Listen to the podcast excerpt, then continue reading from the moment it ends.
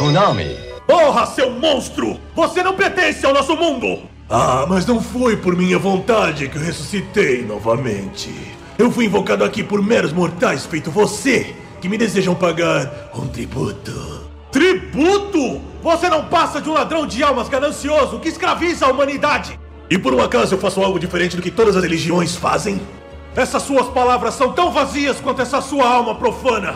A humanidade não te escolheu como nosso salvador! Como você é ingênuo! Se arrependa de sua ignorância ser embalado pelo sono eterno da morte! Prepare-se!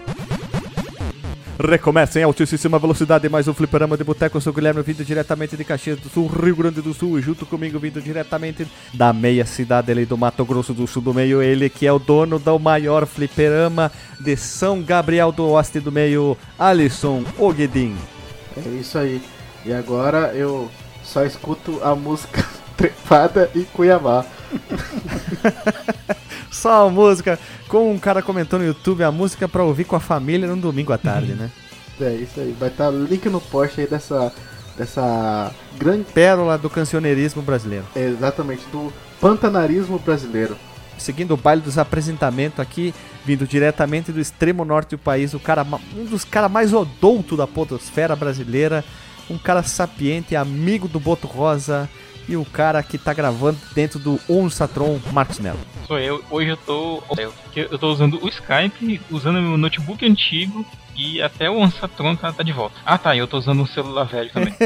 E pra terminar, nós temos um convidado vindo diretamente de São Paulo, São Paulo, outro cara que é doutor junto com o Marcos Mello, né? Ele é o verdadeiro odonto. ah, esse, pelo É. visto, ele tá à minha frente, na verdade, né? Eu ainda, eu ainda não sou doutor. Não, eu não, eu não sou doutor, eu não sou. Marcos, nos nossos corações tu vai ser o eterno doutor Marcos Mello. Sim. Que piega, que, que piega. Então, vindo diretamente de São Paulo, do canal Jogatinas Saudáveis, nosso, agora a- nosso novo é, é, convidado, tinha esquecido a palavra, então, conhecido como Vigia, o Dr. Rodrigo Mota. Oi, eu sou vigia e sou dentista e não sou doutor. Ah, mas quando os caras vão falar contigo, ô, ô doutor, o senhor podia me explicar aquele detalhe, como é que faz tal coisa? É sempre um eterno doutor, né? É que no, no Brasil todo mundo é doutor, né? Você acaba sendo afável com as pessoas chamando de doutor, doutor aqui, doutor ali, é amigo de todo mundo. É brasileiro, é um ser incrível, né? Ah, a gen- a gente queimou até um pedaço da pauta antes de começar a gravar, que era se todo mundo te perguntava, ô, tem um dente aqui, tô com um problema no dente aqui. O senhor, o senhor, o doutor podia olhar aqui um dente no meio da rua, assim, tipo na fila do banco, o cara abre a boca, mostra aquele dente tudo podre, né? É, fica a dica, não façam isso, não é legal. Sa- Sabe o que mais da pauta do queimou, Guilherme? Que o, o jogo que a gente vai falar hoje tem um doutor também. Doutor? Doutor Orácula. Ai, meu Deus. a piada ruim, começou as piadas ruins. Nossa senhora. Hoje vamos até cortar o quadro fora do Pergunta ao Marcos, porque foi ruim essa Marcos, hein? Estamos aqui pra isso. É, a gente já fez uma brincadeira ali, perguntando pro VG sobre do dente ali, né? Que deve ser uma coisa que toda área, um, o profissional de várias áreas deve ouvir, né? O dentista é, tô com problema no dente, é, a minha namorada, esposa, como queiram falar, ela é fisioterapeuta, ah, eu tô com uma dor nas costas, o que que pode ser, né? Sempre já vem com aquela pergunta, tô com uma dor em vez do no nervo asiático, né? Ela deve ouvir bastante isso. Eu que sou um programadeiro do- dos computadores, deve ouvir essas coisas. Ai, ai, tu pode formatar um note pra mim que tá com problema? Peguei vírus, né? Então é sempre aquela eterna, né? Aqueles eternos vírus que a gente tem pro resto da vida, principalmente parente, né? Que, que é de graça e tudo muito mais fácil, né? É, eu sempre pergunto pro Marcos como é que faz pra cultivar plantinhas, ele nunca me explica. O Marcos vai abrir uma. Como é que é? Pois é, eu abri uma floricultura. Isso, eu esque- esqueci o nome, puta. Eu ia dizer, o Marcos vai virar do- doutor, um doutor que tem uma floricultura, né? Então vamos pro recadinho bem rapidão.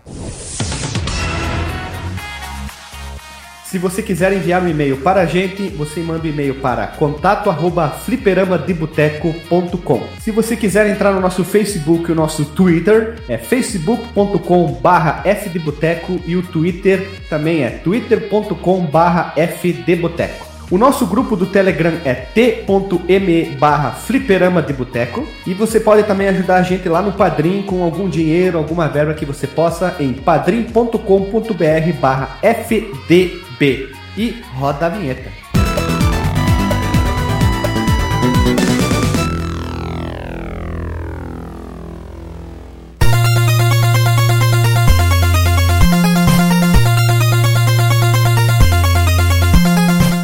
Voltamos após a vinheta e estamos aqui reunidos com muito chicote na mão, muita água beta, muito crucifixo e muito alho para falar sobre essa franquia toda boa, toda joia, toda simbólica, estrogonófica, neoprostética, que é a franquia Castlevania. A gente já falou sobre o primeiro, nós já gravemos, olha, importante português, gravemos duas rádios falando sobre as trilhas sonoras, sobre Castlevania, eu e Marcos Melo, Marcos Melo e eu. E hoje nós estamos aqui reunidos em homenagem a essa franquia bonita, porque agora faz pouquinho tempo que saiu a segunda temporada do anime do Castlevania, quer dizer, o desenho do Castlevania da Netflix. Então a gente vai seguir adiante para falar hoje sobre o Castlevania 2 e o Castlevania 3. Nós vamos dar umas pinceladas sobre o Castlevania 2, só uma chicotadinha, e nós vamos entrar em mais detalhe no Castlevania 3. A ideia era deixar de fora o 2, mas nós vamos falar sobre. Vamos falar sobre o jogo que é melhor, né? Então, Castlevania 2 Simon Quest no Japão, conhecido como Drácula 2 Norui no Fui ou Drácula 2 O Selo Assombrado, é um jogo de aventura e plataforma RPG e confusão produzido pela Konami e ele foi originalmente lançado para Famicom. Já chegaremos lá. Famicom Disk System no Japão no dia 28 de agosto de 87, para o Nintendinho das Américas no ano de 88 e é o segundo título da série já, porque se chama Castlevania 2, tem que ser o segundo, né? Entre aspas. Claro que pode ter outras coisas, né? E sendo a sequência do Castlevania original, porque ele se passa um pouquinho de... ele se passa um pouquinho depois do primeiro. E mais uma vez nós controlamos o eterno herói francês Simon Belmont, que está numa jornada para desfazer a maldição colocada sobre ele pelo o dentuço mais famoso dos jogos, que é o Drácula.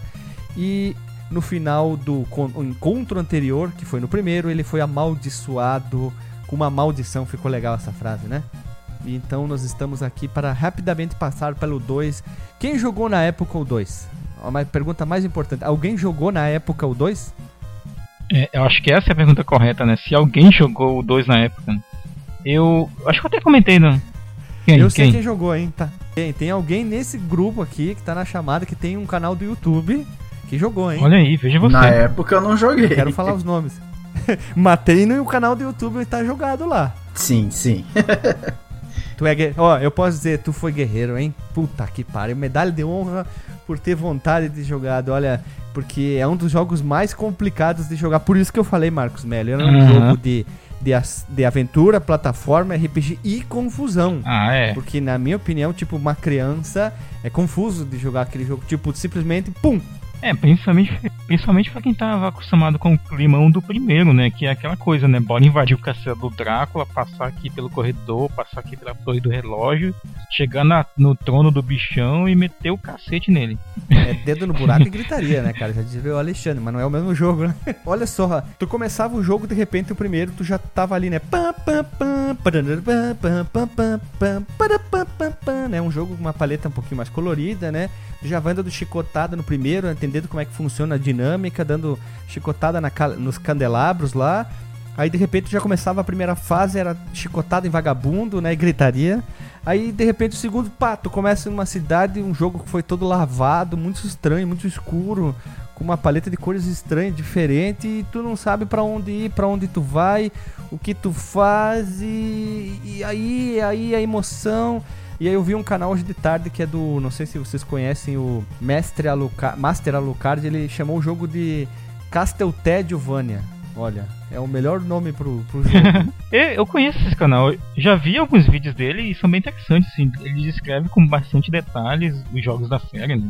É um canal assim de pouca visualização, mas é, é bem, bem completinho. Logo no início dele. do vídeo, assim, ele mostra assim a jogatina e já põe um barulho de peido, assim, do jogo já ser um problema, né? É. E por isso que eu falei, tu, tu vigia que quando tu começou, jogou, jogou a primeira vez, tu tinha um guia ou tu simplesmente vamos ver o que acontece aqui? Porque é complicado. Até descobrir que tem que comprar lá a pedra de crack e, e, poder seguir o baile no jogo, né? Porque, putz, é complicado, né? Não, eu, eu, eu fui com guia a primeira vez. É, o jogo é. Tem, tem até uma brincadeira que o pessoal fala que.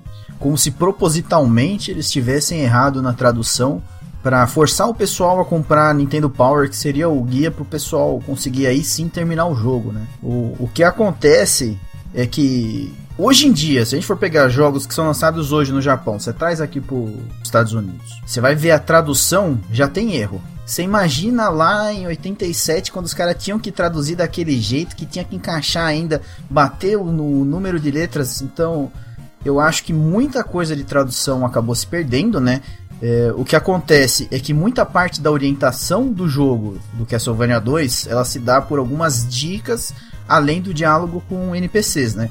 Então, tem 13 dicas que elas estão escondidas, né? Você tem que quebrar partes específicas e aí elas vão te falar, olha, ó, vai ter um lugar ali que se você tiver um, um cristal azul no, no lago e você tocar areia com esse cristal azul, você vai fazer com que apareça terra ali. Só que aí quando os caras traduziram para inglês ficou um ficou, se você for pensar friamente o contexto ficou o mesmo, só ficou uma tradução bem esquisita. Só que fica até complicado da gente pegar e, e julgar uh, esse erro de tradução, porque dizem até que tem erros na própria produção em japonês, diálogos que são trocados. Então, talvez o problema tenha sido que foi um jogo muito ambicioso, que ia depender muito de texto orientando o personagem, né, orientando o jogador para onde que ele teria que ir e para uma época que a gente não tinha. Você imagina assim, é, eu gosto de brincar, né? Você imagina um Castlevania 2 Simon's Quest que você pudesse ter um, um patch de atualização, pô, cara, seria maravilhoso, né?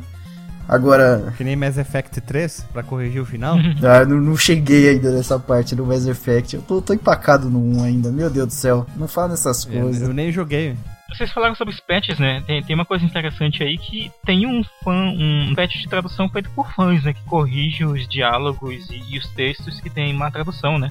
Não somente isso é, é o patch, é o Redaction Version, se eu não me engano, que é o nome desse patch. Ele não somente ele corrige isso, como ele corrige algum, alguns problemas de mecânica do jogo que desagradam muito. É, por exemplo, a gente tem. Ah, então um home hack? É um home hack. E tem aquela transição de noite para dia, que demora pra caramba no jogo, eles agilizaram, entendeu? Então deixa o jogo. Uhum. Ah, bom, porque aquilo lá é um muito ruim. É. Estraga muito, estraga muito a experiência com o jogo, porque de repente tu não pode entrar na cidade e tem que ficar matando fantasminha, né? Tu vai pra cá, pra lá, pra cá, pra lá, pra cá, pra lá, pra cá, ah, pra lá, é pra cá, pra lá, pra cá, pra lá. Nossa, é chato.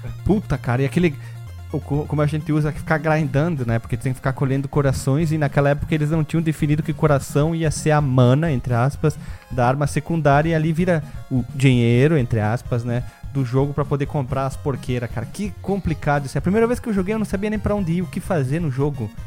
Aí eu fui pra um lado, pro outro, pro lado, pro outro, pro lado, pro outro, sobe escada, desce escada. Eu disse, mas onde que entra aqui?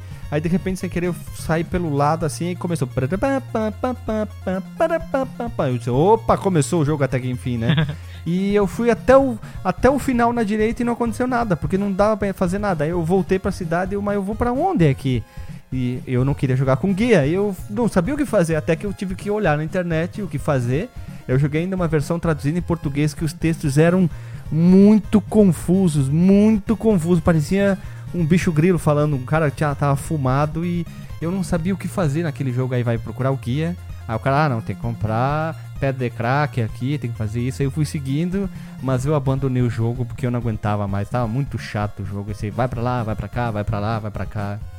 Você, você imagina assim, Guilherme, você jogou a tradução de uma tradução ruim. Isso, isso a, a, uma tradução de uma tradução ruim, sendo que a tradução ficou traduzida a pedra letra, tipo o Google Tradutor, quando tu, tu lê uma frase tu diz. Sim, é, é bem Aí assim mesmo. Vem aquele meme do WTF, né? Do cara assim, Hã? Eu cheguei a ver essa, essa em português, eu fiquei até com um pouco de medo, cara.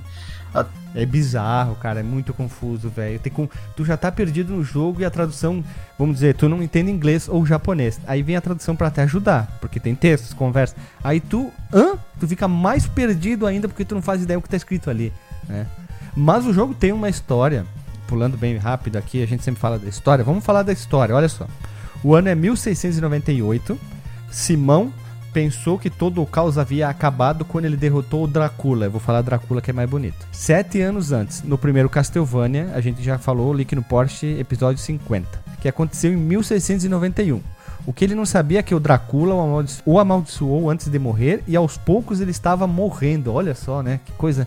Por que não aconteceu com outros é, caçadores de vampiros? Só com o Simão. Uma aparição que surge no cemitério dos Belmonts diz a ele que a única maneira de acabar com a maldição seria encontrando todos os restos mortais do vampirão e os queimando dentro das ruínas do castelo. Contudo, entretanto, todavia, os súditos do Drácula espalharam esses restos pela Transilvânia e o esconderam dentro de mansões assombradas. Que, que coisa! Fora que eles pegaram um, um olho, eles pegaram um osso que parece um osso de cachorro, né? Que é uma costela. não, não, sei se vocês chegaram a ver no manual, o manual americano, que tem os desenhos do, dos, das peças. O coração dele parece um feijão. É igualzinho o desenho de um feijão. É, é pra ser um rim, né?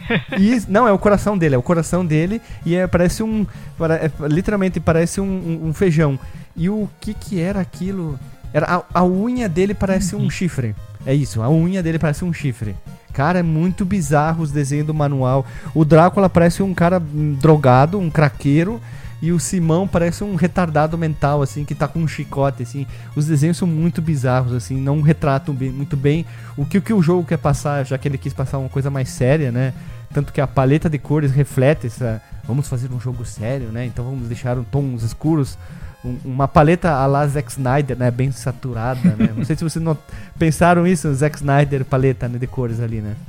É, a paleta dá até uma confundida em alguns momentos, onde você pensa que é plataforma e não é, onde você acha que não é e na verdade é. Então, realmente, a parte de distribuição de cores, a escolha foi. Embora eu ache, né, por mais que o pessoal reclame, eu acho o jogo bonito, principalmente depois que a gente pega algumas habilidades específicas, alguns upgrades da, da nossa arma. Eu acho que fica bem legal, mas realmente, principalmente à noite, quando você está andando na, na parte que tem plataformas, você fica difícil. É, é facinho de morrer ali, fica. lá errado.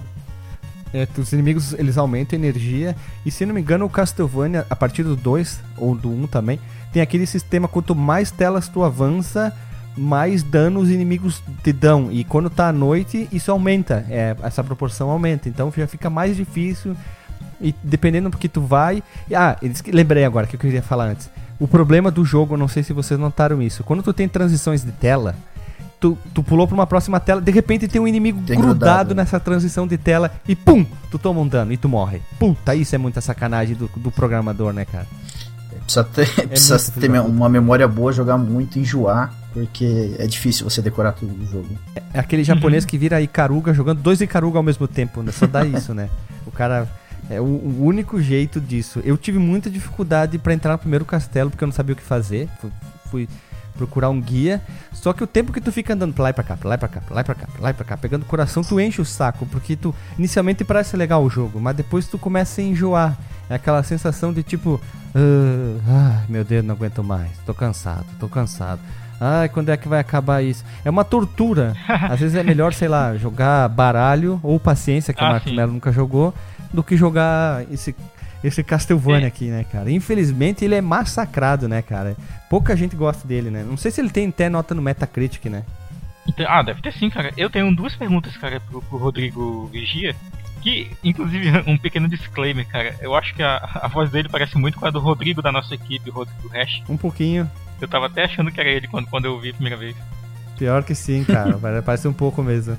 Sim, ah tá, minhas perguntas. É, tipo, até que ponto tu acha que esse jogo ele, ele foi influenciado pelo primeiro Castlevania, é, a versão do, do MSX do primeiro Castlevania? Do MSX. É. E se esse jogo merecia um remake, né? Até que ponto? Uh, até que ponto ele foi influenciado? Eu acho que assim, parte de shops ele foi influenciado diretamente. É, a gente não tem uh, uma das principais mecânicas do, é do Vampire Killer, do MSX, que é a parte de trocar chaves. E ali, por mais que a gente tenha uma circulação é, entre os mapas, né, você tem como se fosse um circuito fechado ali mas você vai tendo a progressão das fases. Então você vê uma progressão acontecendo, mesmo que dentro de mapas em que você explora de uma maneira aberta, você vai progredindo as fases. Agora, esse aqui não. Tanto é que até é, a gente comentou aqui do primeiro labirinto, você pode inclusive trocar a ordem com que você faz alguns labirintos. Né? É, eu acho que isso até quebra um pouco aquela perspectiva de Metroidvania linear em que você, ah, eu preciso pegar o pulo duplo, você, você pegou uhum. o pulo duplo, você já sabe que você tem que ir ali. Não, você começou e, meu, eu posso ir para cá, eu posso ir para cá ou eu posso ir pra cá. Por exemplo, né, se você for ver uma pessoa que manja muito do Castlevania 2 jogando, ela vai começar na cidade, ela não vai pra direita. Por quê? Porque na direita você tem monstros fracos que eles dão poucos corações. Ela vai pra esquerda, que tem monstros muito mais fortes, que teoricamente não seriam para você enfrentar nesse momento do jogo, mas que vão dar para você corações de uma maneira que vai agilizar o seu procedimento. Então você rapidamente você já vai poder pegar e, e comprar as coisas que você tá precisando, né? Enfim, isso daí a gente entra todo numa gama de mecânicas do jogo que vocês vão ver mais para frente, acredito que a gente vai falar do desenvolvimento até o final do jogo. Mas basicamente é, é, isso. Agora, com relação a remake, eu acho sem dúvida que se a gente pegasse com uma tecnologia, não sei quem de vocês chegou a jogar aquele hum. Bloodstained Curse of the Moon, que na minha opinião Muito bom. um jogo maravilhoso. Se a gente pudesse pegar e fazer um, um, um Castlevania 2 naquele sistema gráfico, aquele sistema de jogabilidade, e implementar todos esses elementos de exploração livre logicamente que corrigidos, um diálogo é, facilmente. Um, um, diálogo que você não precisa ficar esperando uma vida pro cara falar, uma transição de dia para noite, que é uma ideia legal, mas que foi mal aplicada Muito no momento. Aplicada, né? Mas que, que conseguisse. Pô, mesmo que você. Meu, chegou na cidade à noite e você se ferrou, né, cara? Não, pera aí. Nem que tenha um abrigo para indigentes à noite que fica aberto para você se esconder, né? Mas coisas assim que facilitassem e deixassem a, a, o gosto do jogo mais saboroso. Porque aí você ia falar, meu, eu vou jogar à noite, mas eu vou jogar à noite aqui porque eu vou matar os monstros mais difíceis e vai me agilizar para obter os corações. Não você vai ficar lá matando porque você só tem aquilo para fazer naquele momento. Então, pô, eu fico imaginando esse jogo refeito com as tecnologias que a gente tem hoje, poderia ser um excelente jogo. Eu, eu faria ele 2D também, nada de fazer uma coisa 3D, nada que não tipo o Lord of Shadows, não que o jogo seja ruim, eu achei legal o Lord of Shadows, eu gostei bastante, o primeiro, né, não o segundo. Não o segundo, muito. o segundo tem uns momentos bem legais do jogo, mas falhou bastante. A DLC igual, igualmente, mas eu acho que teria que manter a ideia do 2D é, e abandonar essa coisa de ficar grindando, vamos usar esse termo aqui, de ir pra lá, pra cá, pra lá e pra cá. Eu acho que eles poderiam fazer um jogo um, muito parecido como do, do MSX, né? Ele tem essa coisa de vai pra lá, mais pra cá, mas ele é mais simplificado, né? Fica mais na cara de pegar a chave para abrir tal coisa e abrir a porta, assim. Ele é mais simples, não é tão complicado. Eu joguei o jogo. Uh, mas eu acho que talvez essa coisa aqui, claro que os gráficos ajudariam a ficar uma coisa bonita, ia ficar legal, tipo, ia ficar super legal e abandonar várias mecânicas que eles tiveram. E podiam ter até o sistema de noite e dia, quando tu tá lá de fora, é, amanhecer, talvez ficar mais tempo de noite e menos tempo de dia. É questão de minutos e não parece horas eternas que ficam de dia, horas eternas de noite, e tu fica cagado nas calças porque tu tem medo de morrer e perder tudo ah, que é. tu colheu de coração, né? Que é, é que é muito importante para quem não, quem não jogou ainda, acontece assim, tu tem que acumular 100 corações, que é o que tu precisa para comprar a, pré, a pedra de crack uhum. para entrar no castelo. Pedra de crack não é o item certo, né? Inventei. Mas, exemplo, tu tá lá, tá lá, tá lá, tu foi tudo pra direita, exemplo. Aí tu tem que voltar porque tu tá quase sem corações, no, na caminho de volta tu vai colher, coletar esses 100. Aí tu morre e tu perdeu tudo. Simplesmente é, lembrando que você não pode se curar de uma maneira fácil, você tem é. que ir na igreja para se curar, que estão nas cidades. Como né? um RPG, né? é, como um RPG. Você tem que administrar esses corações. Você já começa com 50 corações, aí você vai lá, normalmente, você compra água benta, junta mais um pouquinho, compra o cristal, vai pro primeiro labirinto, ou então vai pegar o primeiro upgrade. Por isso que assim, quem sabe o caminho que tem que ser feito ou pega um guia, já vai, já vai administrando. Fala assim, bom, eu vou passar por aqui, eu vou ter que ter tantos corações. Isso daí facilita um pouco a sua jornada. Porque embora a gente fale muito do ciclo que existe de tempo dentro do Castlevania 2, uma coisa que é muito importante da gente salientar é que ele só ocorre quando a gente está fora dos labirintos. Então, como o final do jogo depende de quantos dias de jogo vão percorrer, você vai querer passar o menor tempo possível fora dos labirintos. Você entrou no labirinto, você fica tranquilo, você pode para. matar os bichos, pode juntar coração, o tempo para. Você pode inclusive subir de nível dentro dos labirintos. Então, ficar matando bicho fora de labirinto só se for é, extremamente necessário, né? só se for indispensável. Tipo, ah, preciso pegar um upgrade pro chicote, tem que ser aqui, não. Então, vamos lá. Até porque não, não, é viável a gente ir pro labirinto, juntar um negócio, voltar pra cidade. Aí ia ficar demais, né? A não ser que o Simon tivesse um cavalinho, sei lá, alguma coisa que desse pra facilitar. O, o, o que foi feito de Metroidvania no Symphony of the Night também ia funcionar pro jogo, né? Se vai para lá e vai para cá sem passagem de tempo, talvez tu adquirindo, subindo de level ia ficar bacana, assim, tu, porque lá tu conversa e tal, né? O Symphony of the Night a maioria das pessoas adora, ama, de paixão, tem colapso com o jogo, então acho que também funcionaria muito bem nesse caso, né? Sim, sim. O, o, o, meu único problema com o Symphony é que eu acho que ele é um jogo mal equilibrado. Então é muito fácil de você ficar extremamente forte no jogo. Tem um milhão, mas é legal que tem um então... milhão de maneiras para te fazer tudo no jogo. É, é, matar o chefe, tem gente que mata dois palitos, tem gente que demora mais. Eu demorei um pouquinho mais é. porque eu nunca tinha jogado a primeira vez. Tanto que eu virei esse ano o Symphony of the Night. Ah. Foi a primeira vez que eu joguei foi esse ano, né? Pra te ter uma ideia. No podcast que jogos que eu nunca joguei tem vergonha lá. E tá, eu falei e terminei o jogo e achei o jogo sensacional, um dos melhores de todos, assim, né? É muito, muito bom. bom. É incrível, é viciante mesmo, é muito bom. Mas eu acho que funcionaria com algumas mecânicas parecidas, um remake assim, seguindo essa onda, abandona essa charupice, que eu acho que ficaria legal, porque ele tem um, uma ideia bacana. Castlevania sempre teve um enredo muito bom, às vezes peca um pouquinho aqui e ali, mas o contexto em, em todo, em, em, cima do Castlevania, de Drácula e um caçador, fica muito legal. Eu, particularmente, amo. A trilha sonora é incrível, né? Sempre teve. Com a limitação do, do hardware do Entendi, mesmo assim as músicas são incríveis, incríveis, né? E vai ficar o link no porte. Um, um mapa para se ajudar a se localizar onde que fica tudo, assim, é, uma, é um print com todos os quadradinhos em todas as telas, onde ficam cada coisa. Se você quiser usar como um guia, você quer ir para esquerda, para direita, para onde tem que ir, né, para tentar agilizar esse processo do jogo, ajuda bastante.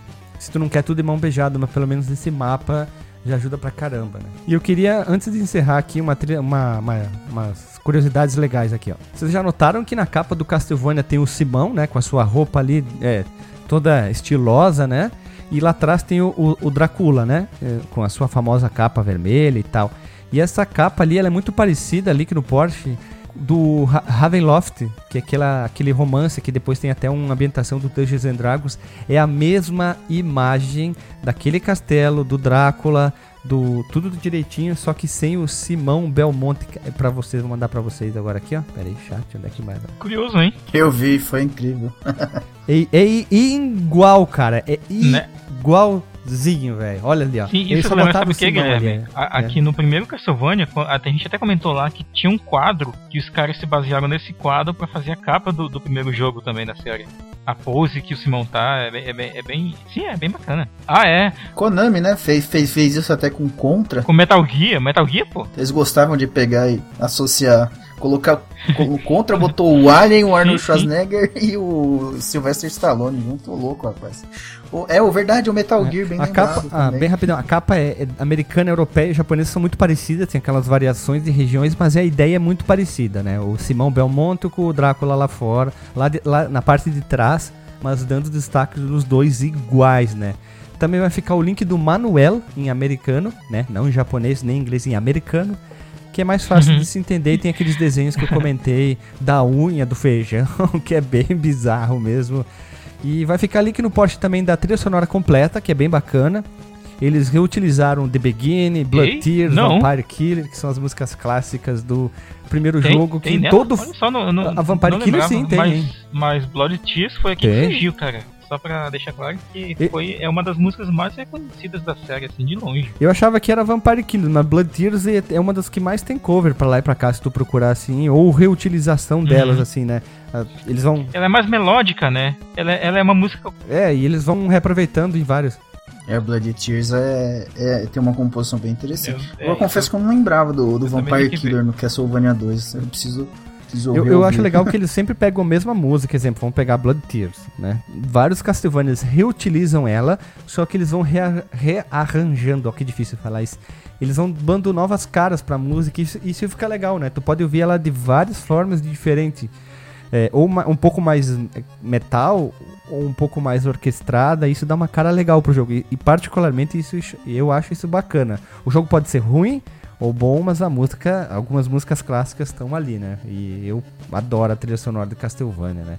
O legal da Bola de Tears é, uma, é, que ela é uma música que tem muita cara de, de metal, tipo metal clássico, manja. ela tem aquela progressão estilo Iron Maiden, que desce, depois sobe, e por isso que ela, eu acho por isso que ela é muito fácil de ser de grudar na cabeça, né? Enquanto a Vampire Killer, ela é uma música bacana, mas ela lembra mais aquele aquele acid jazz, sei lá, uma coisa assim, mas um dos pontos que eu acho que são muito interessantes no, Castlevania 2 é que com relação a coletar as relíquias, você não simplesmente só coleta as relíquias, né? A gente sabe que as relíquias têm função nos outros jogos, mas aqui também muita gente não descobre que elas têm. É, aliás, para terminar, na verdade, você precisa descobrir que pelo menos uma tem. Então, quando você pega a costela do Drácula, na verdade você utiliza ela como um escudo. escudo? A costela? É, é como se você pegasse o tórax dele e fizesse um escudo. Olha como o Simon é um cara malvado, cara. Ele pega o peitoral do Drácula lá e usa de escudo. Então, cada peça ela acaba tendo a sua função. Então, por exemplo, o olho ele serve para ver aquelas dicas que eu tinha falado que elas estão escondidas. Então, você equipa o, o olho ah. e você vai começar a ver. Portanto, que seria interessante a pessoa logo de início pegar o olho justamente para ver as dicas que vão orientar o jogador o que fazer.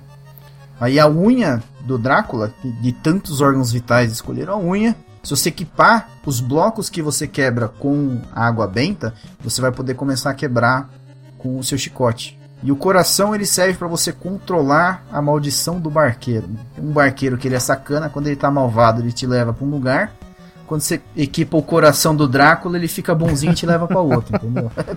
Eita, que lasqueira, cara. E o anel? O anel ele serve para quando você tá junto com o crucifixo, você ter acesso às ruínas. Sem ele você não consegue ali. Então cada peça tem. O anel acaba sendo tipo, meu, e aí, o que, que, a gente faz? Ah, fala que é para entrar no castelo. Acho que deve ter sido assim quando desenvolveu. Porque é, é o que eu vejo menos função. Então, eu. Os caras se olhando e o anel. É, tipo, hum. meu, sobrou um item aqui. O que, que a gente faz? Tem algum poder? Não. Então, arruma uma função agora. E assim arrumaram o anel aí para junto com. Por algum motivo você tem que matar Carmila, né? Aliás, Carmila, personagem icônica de Castlevania, já apareceu em muitos Outra. outros jogos. Que inclusive, o Car Carmila, ela veio antes de Drácula, né? O, é, baseado num romance, Carmila, que foi escrito antes do, do Drácula de Bram Stoker. E quando você derrota ela. Que ano que foi? Mil. Mil. Mil. Mil sete. Ah, puta, eu esqueci o ano. Mil setecentos e. Trololó, uma coisa assim, né? Se Bicho, faz tempo. Foi antes de eu nascer, cara. Faz muito tempo. Aí. quando você mata a Camila, você pega uma. Você pega a relíquia, né? O crucifixo, e aí sim você tem o acesso, juntamente com o anel, as, ao castelo do, do Drácula. E eu acho que tem essas, essas aparições interessantes no jogo. Como, por exemplo, a gente também tem a segunda aparição da morte na série. Segunda, não. Sim. Não, teve no Vampire Killer também, teve a morte. Então a é, é terceira é, o, aparição da morte. O Haunted, Haunted, Castle que passa antes também, ela, ela aparece? Esse é, é então, o, o Haunted Castle, na verdade, ele saiu depois. O Haunted Castle ele saiu antes do, do Castlevania 2 chegar na América mas ele saiu depois que o Castlevania 2 foi feito no Japão no Famicom Disk System. Ah, tá. Então por isso que muita gente fala, ah, o, o Bloody Tears ele vem do Haunted Castle. Eu acredito que o, o Castlevania 2 do Famicom Disk System tenha vindo antes. É que como teve um intervalo grande, né, um ano de sair do Japão até sair na América, e nesse inteirinho saiu o Haunted Castle, deu essa confusão. Mas eu tenho quase certeza que o, o Castlevania 2 de Famicom Disk System veio antes. Então a ordem seria o Castlevania 1, o Vampire Killer de MSX, e aí o Castlevania 2, terceira aparição da morte, a morte mais vergonhosa de todos os Castlevanias, né? Inclusive você mata ela, você entra na sala de novo, ela tá lá te esperando, mas faz parte, né? É, é que nem o anel, segue o jogo. O juizão não viu nada, segue o jogo. é, é, tipo isso mesmo, né? O, o, o, o, Castlevania 2 ele também tem uma coisa que eu achei bacana que é as, os finais, né? Ele tem. Ele não tem apenas um final, ele tem mais de um tipo de final que. Ao mesmo tempo eu acho estranho. Três finais. Três finais, isso eu tinha esquecido. É, ao mesmo tempo eu acho bacana e estranho, sabe? Ter vários finais, apesar que um só pode ser canônico caso tenha continuidade do jogo, tivesse uma história que continuasse logo em seguida do 2, né? Mas é legal ter várias opções, né? Dependendo do que tu faz, ter um final dife diferente, né? Sim. Quanto menos tempo você demora, teoricamente, eu acho que até nove dias ou oito dias reais de jogo, você tem o final bom, sem tomar game over. E aí você tem o intermediário, que aí acho que até 14 dias você tem o final médio e depois você tem o final ruim. E rola uma, um negócio que é engraçado. Se você for ver o final ruim, parece que é o final bom, mesmo da versão japonesa. E deu uma é confusão que o pessoal não sabe se eles trocaram na hora de colocar, sabe? Deixaram na mão do estagiário e falaram assim, cara, é só colocar o final certo no lugar certo. E aí não sabe se foi certo, foi errado. Tem gente que diz que o final ruim deveria ser bom e trocar o texto. Tá uma bagunça. O ideal é você ver os três e aí você tira a sua conclusão, né?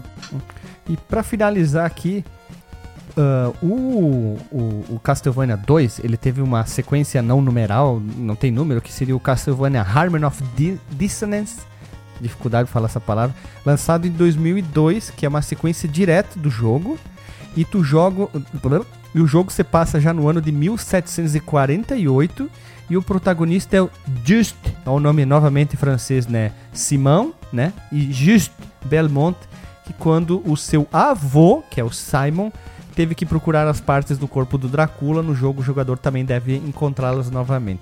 Esse eu ainda não joguei, mas eu acho legal essas ligações né, da família Belmont. Sempre tem o, o parente, o avô, o bisavô, o trineto e puta que pariu, né? Toda essa estrutura da árvore dos Belmonte ali, eu acho muito bacana. Eu acho e uma bacana. outra observação. Pode falar, pode falar, depois eu falo. Eu acho bacana como esses jogos do Game Boy Advance eles se ligam com os jogos clássicos da franquia, né? O, uhum. o, o Harmony of Dissonance, ele se, ele se liga aí no caso com o Simon's Quest, que é o segundo jogo. E o. É o Curse of the Moon? Não. Eu acho que é Curse of the Moon, não lembro agora, que é o primeiro que foi lançado. Ele. É o Circle of the Moon. Circle of the Moon, isso. Ele, ele se liga com o teu favorito do Mega Drive, Guilherme. Não, é o Portrait of Ring. É o, não, não é o Portrait of the é, Ring. É o Portrait é of Ring, na verdade, que é, o, que é, a, é a sequência do direta do Bloodlines. O Circle of the Isso. Moon ele foi removido da linha do tempo oficial. Ah, é? Não é canônico. Putz, cara. Isso, ele Poxa. não é mais canônico faz é, tempo. Isso daí Porque... ficou... Poxa, eu gostava da ligação de colocar os Morris lá, eu achava que ele, que ele ainda era. Não, não, não, é mais. Não, mas no, no, no Circle não tem. É, o, na verdade, o que tem de Morris, tem um personagem que ele é chamado Morris, só que é o primeiro nome dele, não é o sobrenome, ele é o Morris Baldwin. Ah, tá. Isso, isso, isso, é o Morris Baldwin. Achava que ele tinha ligação com. Tanto é que tem até o um negócio de que na verdade você não usa o Vampire Killer, você usa o Hunter Rip. Pode muito bem ser o Vampire Killer, mas existe uma. Uhum. Agora, é, é, curioso porque essa parte do Circle of the Moon, o Circle of the Moon ele foi produzido pelo mesmo. a mesma divisão da Konami que fez os dois Castlevanias do Nintendo 64, né? Então, é, foi numa época que enquanto estava sendo feito o Circle of the Moon pela divisão de Kobe da Konami, a divisão do Igarashi, é, ela estava fazendo o Castlevania Chronicles, que foi aquele que foi o remake do Sharp X68000. Uhum. O primeiro, o Akuma Joe Do Play 1, do Play 1, acho, né? É, vocês até chegaram é a. Eu lembro de vocês até terem comentado no podcast que vocês fizeram do, do Castlevania 1. Então, ao mesmo tempo, a Konami teve os dois Castlevanias sendo desenvolvidos. E aí, quando decidiram ver essa, essa parte de canonicidade, de o que, que ia entrar e o que, que ia sair da linha do tempo, curiosamente, todos os jogos produzidos pelo estúdio de, de Kobe saíram. Então, Caramba. tanto os de 64 quanto do Circle of the Moon. É que o Circle of the Moon ele não ia ter um, um lugar. Ele ia. Se eles passassem no, no tempo que eles falam que passa, ia quebrar aquele ciclo de. não Ou 100 anos para ressuscitar o Drácula ou o ritual. Então, talvez por isso eles também tenham tirado. Poxa vida. Eles tiraram também aquele, aquele que tem a Sônia Belmont, que é a. Sim, eu sempre esqueço o é Legends, Boy. isso. Uhum. Eu até falei antes, depois esqueci. Isso. E para finalizar aqui, ó, no mesmo mesma época saiu pela Tiger, que a gente já comentou no já comentou no podcast sobre minigames. Ela lançou na época o, o Simon Quest da Tiger, vai ficar o link no Porsche, e também o relógio de pulso que tinha do Castlevania Simon Quest e também uma imagem dos livros da época que tinham muito material que foi lançado e se eu não me engano, foi o vídeo que lançou por estrelato de ver, foi o, o, Angry Video Game Nerd, foi ele falando sobre o, o Castlevania Simon Quest 2. Cara, esse vídeo é engraçado. Eu não eu assisti porque eu não queria vir com uma experiência dele. Eu queria, tipo, bah, não vou assistir, não vou relembrar. Eu quero, é, eu quero ficar limpo. ele olha, ele olha pro cartucho, ele olha pro cartucho e fica tocando aquela música, que é quando começa a fase, cara, e dá um tom dramático. Esse vídeo é demais. Eu acho que a minha é, sorte foi que eu vi o vídeo antes de jogar o jogo. Uhum. Porque eu olhei e eu falei, meu, vou jogar isso aí, isso aqui vai ser tão ruim, tão ruim. E aí no final eu falei, ah, não é tão ruim, né? Se você tiver ideia de pra onde ir, ter todas as. É, com um guia fica, fica uma jogatina aí válida. Ajuda. É. É, válida, esse é o termo honesta, fica melhor definido, assim, eu acho que fica mais fácil a pessoa jogar com o guiazinho do lado ali. É que nem na época do Resident Evil, do Play 1, com uma revista do lado, caso desse um, um crepe Uhum. ali, não sabia o que fazer, né? Sim. E agora nós vamos pular, enfim, pro, pro principal da noite, que é o Castlevania 3 ou Akumajo Densetsu, é o terceiro jogo da franquia Castlevania, produzido para o Nintendinho. Ele foi publicado pela Konami no dia 22 de dezembro de 89, na América do Norte no dia 25 de 10 de no- 1990 e nas Europa em 18 do 11 de 92, uns dias atrás. E o enredo é uma prequel para o Castlevania original. Até então seria o primeiro Castlevania em ordem cronológica, né? E ele é muito parecido com o jogo do Game Boy anterior, que é o Castlevania The Adventure que joguei. Tenho minhas controvérsias, acho bom, acho ruim em algumas partes. E ele foi estabelecido alguns séculos antes dos eventos do jogo original, mais exato, segundo o Marcos que fez a pauta essa parte, 215 anos exatos contados no calendário Olha romano, juliano. e Esse jogo eu achei ele muito bacana, cara. É, eu- só acho que a, a dificuldade dele. O, o 3 ou o The Adventure? O, não, o 3, o The Adventure eu achei ele meio travadão. Eu não consegui jogar ele muito, não. Nossa, É, Adventure, na, na boa, esse não tem como gostar, cara. Meu Deus. É difícil, cara, é difícil mesmo. O The Adventure. Eu joguei no meu fui jogar no Raspberry Pi assim, eu disse, bah, será que o próximo, o, o sequência dele é melhor? Eu gostei mais, assim, achei mais melhorzinho, assim. Nossa senhora, cara. Tu tem uma experiência então. o Adventure 2 vale a pena. É, ele é melhor, assim. Eu achei estranho aquela parte lá do, do poder do- dos chicotes e tal. Tu, tu- ele ser tipo uma arma de, de arremesso, de poder, um Hadouken, né? É, não ter mais escadas e subir pelas cordas. Agora, se você jogar o Castlevania The Adventure Rebirth do Nintendo Wii, Ah, esse eu joguei. Esse é bacana, cara. Vale a Eu pena. terminei esse Muito jogo aí. bom. Esse jogo é legal. É, esse é um pecado que eu cometi, que eu tenho que jogar essa encrenca, cara. Uhum. esse é muito bom. Eles pegaram o jogo e transformaram num jogo bom. Porque, assim, Ah, quando é- o pessoal me e- pergunta qual que é o meu Castlevania favorito, eu sempre fico na dúvida. Agora, quando perguntam qual que eu acho pior, aí é fácil de responder, cara. É o Adventure. Nossa senhora. Ele é bem nas É coxas Adventure mesmo. parece que ele foi feito sem vontade. Não tem nada no jogo, assim, tipo, ah, vamos fazer aí. Eles chamaram assim, o, o pedreiro, o faxineiro e um programador. Faça um jogo de Castlevania. Aí os caras, mas eu faço muro, levanto parede. Não, não, não, não, não. Agora tu é level design e chefe de projeto. O cara, tá bom. O que, que tu gosta de jogar? Ah, um jogo de pular. Foi feito Castlevania, acabou, é mais ou menos isso, né? Uma- põe umas cordas aí. É, foi, Uma pergunta pro, pro, pro, pro, pro Vigia, cara. Qual é o teu pod de dúvida aí dos, dos quais são os teus jogos favoritos da franquia que tu tem dúvida de, de definir qual é o melhor? Ah, olha, eu gosto muito do Round of Blood. Nossa senhora, eu gosto demais. PC Engine, CD. Eu gosto muito do Akuma Jodensetsu, a versão japonesa do Castlevania 3. Muito boa. Eita, olha aí, eu também. O classicão, Castlevania 1, eu gosto demais. Eu gosto muito. E eu acho assim, se eu fosse pegar um de exploração livre, Metroidvania, o pessoal fala. o- eu escolheria o Area of Sorrow. O Area of Sorrow é o meu de exploração livre favorito. Que foi o, o jogo que me introduziu esse tipo de estilo dentro de Castlevania. Até hoje eu lembro quando eu tava na, fazendo trabalho na faculdade, a gente tava na biblioteca, o cara tava com GBA lá, eu bati o olho, que isso, cara? Comecei a jogar, falei, nossa senhora, deu até briga. que Mas foi- faculdade? Onde? Prova? Que? Trabalho? Oi? Aí é prova de matemática, né? Virou soma? Soma é só o cruz. Não, mas o, o Castlevania é legal que cada um tem uma opinião bem diferente da, dos outros, assim. Que nem eu sou maluco pelo Castlevania Bloodlines, eu adoro o Não, Castlevania Bloodlines é foi, o- fantástico. foi eu, eu acho que foi o primeiro Castlevania que eu joguei na vida, então eu tenho esse carinho muito grande por ele, muito carinho eu tenho por ele, eu acho incrível. Não tem um Belmont, mas tem um Morris que seguiu, tecnicamente é uma família que seguiu adiante como a família caçador de vampiros. Mesmo assim tá lá Chicote e tem aquela jogabilidade nova do do, Puta, Eric como é que é o nome do novo? A Eric Lecard, eu acho muito legal da lança, pulo duplo, tem lugares que tu vai diferente. Eles, eles conseguiram fazer algo muito legal e a gente vai gravar também um podcast sobre o, o Bloodlines, que é muito legal, história bacana. Eu encontrei um material sobre o demo dele que eu gostaria de ou fazer uma postagem, um texto, ou, ou falar no podcast. Eu tô reservando isso aí pra não queimar. Depois de Pauta aqui. 30 minutos sem eu ter falado nada, eu só falei no início. eu também vou, também vou entrar nessa parte do, do, do do primeiro que jogou essas coisas assim, só pra ter o que falar mesmo, porque todo mundo sabe que eu não gosto de Castlevania, né? Não gosto da franquia e tal. Olha que herege. Tu não gosta de nada, só gosta de Dota, só né? Dota e Pokémon. E, e Duke Nukem Dotavania. Forever. Né? Ah, é, Isso, Duke Nukem Vania e o Dota só Vania. eu gosto do Knuck. Mas o, o que eu achei interessante que ele falou, o, o Vigia falou que ele começou pelo Dawn of Sorrow, que foi o primeiro Ah, jogo é. que eu joguei também, mas é. É. Não, é, ele falou Area of Sorrow e eu comecei pelo Dawn of Sorrow. Ô caralho.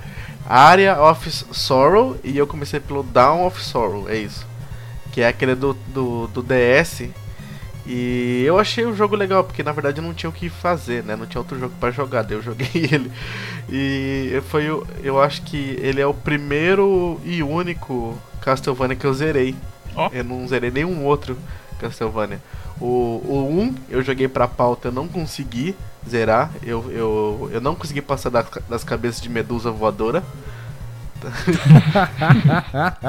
o, Puta, o 2 eu não consegui jogar 5 Cara, minutos. Eu achei Hum. o jogo muito ruim. e o, e o 3, E o três? eu achei que eu tava. que eu tinha tomado um LSD, cara, porque ele é uma viagem psicodélica na, na, na parte gráfica, cara. Ele é muitas, muitas cores, assim, que não deveriam estar ali. Sabe? Tipo o chão. Olha, tá sendo, tá sendo polêmico, hein? Não, é, é, cara, o tipo, o, o, o cenário em si, as cores do cenário é, é, é muita cor. Eles tentaram fazer. Os outros era mais, era mais obscuro e tal. Esse aqui, sei lá, tentaram fazer um carnaval que é muito colorido, cara. Até o, o, a, a logo dele é, é- é- dentro do jogo é meio estranha, cara. Tudo cheio de corzinha. É, a, lo- a logo é diferente, ela é mais colorida, é meio neão. É. Não é nem neon, é neon. E, Mas e- olha e, só, tipo, o- só- o- só pra terminar. Tu teve experiências ruins, tal- talvez, deve ser por isso. É, mas então. só pra terminar, entre o 1, 2 e o 3, eu ainda preferi o 1. É, um, é um bom jogo, cara. O terceiro jogo, eu acho que ele deu essa impressão pro Alisson por causa da, da diversidade de cenários, né? Que o jogo se propõe a, a mostrar, né? E talvez por isso que eles tenham usado essa paleta de cores mais, mais colorida, mais diversificada, né? Confesso que não me, não me incomodou muito, não. Eu- tanto que a versão japonesa eu gostei mais assim dela do que da americana. Que talvez até seja um pouco mais colorida do que a americana. Versão japonesa e versão americana cortou tudo. Puta merda. Tá. É, tanto que eu gostei mais É, da versão por japonesa, porque ela tem até um pouco mais de cores do que a americana. Ó, seguindo a pauta aqui para encerrar o último parágrafo aqui antes das nossas experiências, a história acontece no ano de 1476, o Castlevania 3, né? E o protagonista do jogo nós temos o Travel C. Belmont. É, você deve conhecer ele pelo desenho da Netflix, caso você tenha assistido aquele cara lá.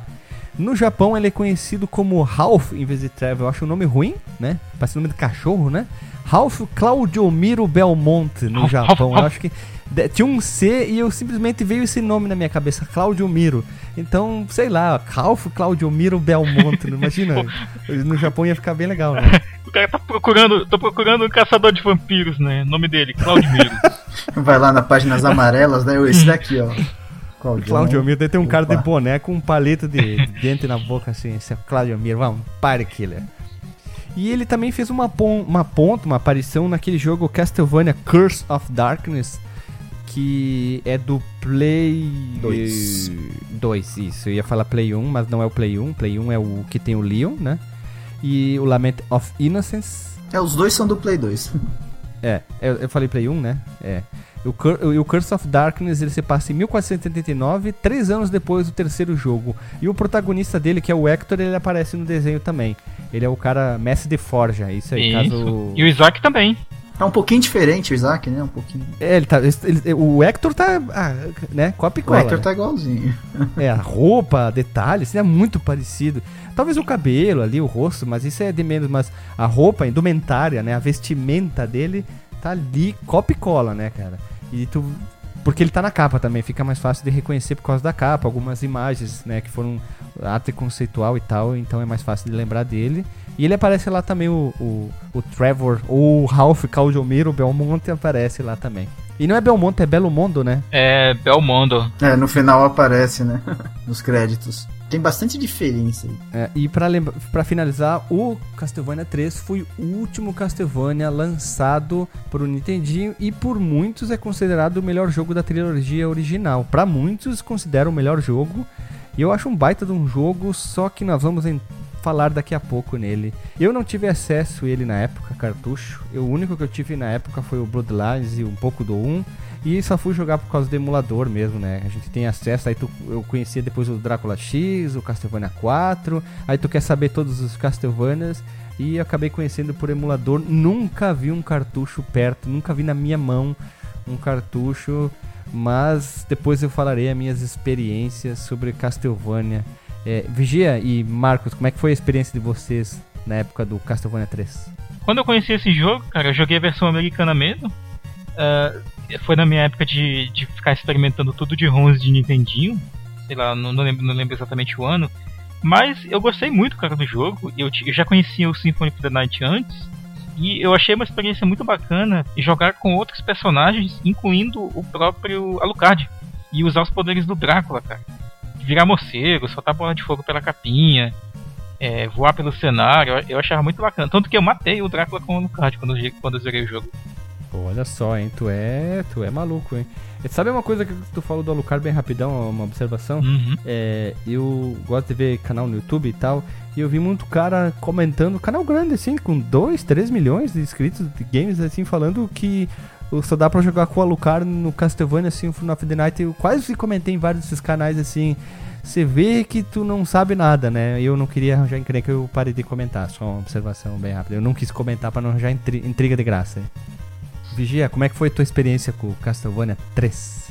Eu não joguei na época que lançou, né? Eu fui jogar depois, quando eu comecei a me aprofundar um pouco mais no Castlevania 1. Que o Castlevania 1 até hoje continua sendo o que eu mais jogo, o que eu mais tento me especializar. Mas eu lembro que quando eu comecei a jogar o 3, eu cometi o erro de ir pela versão norte-americana. Ela, eu, diante de certos aspectos técnicos, ela não só é inferior, como ela também é muito mais difícil.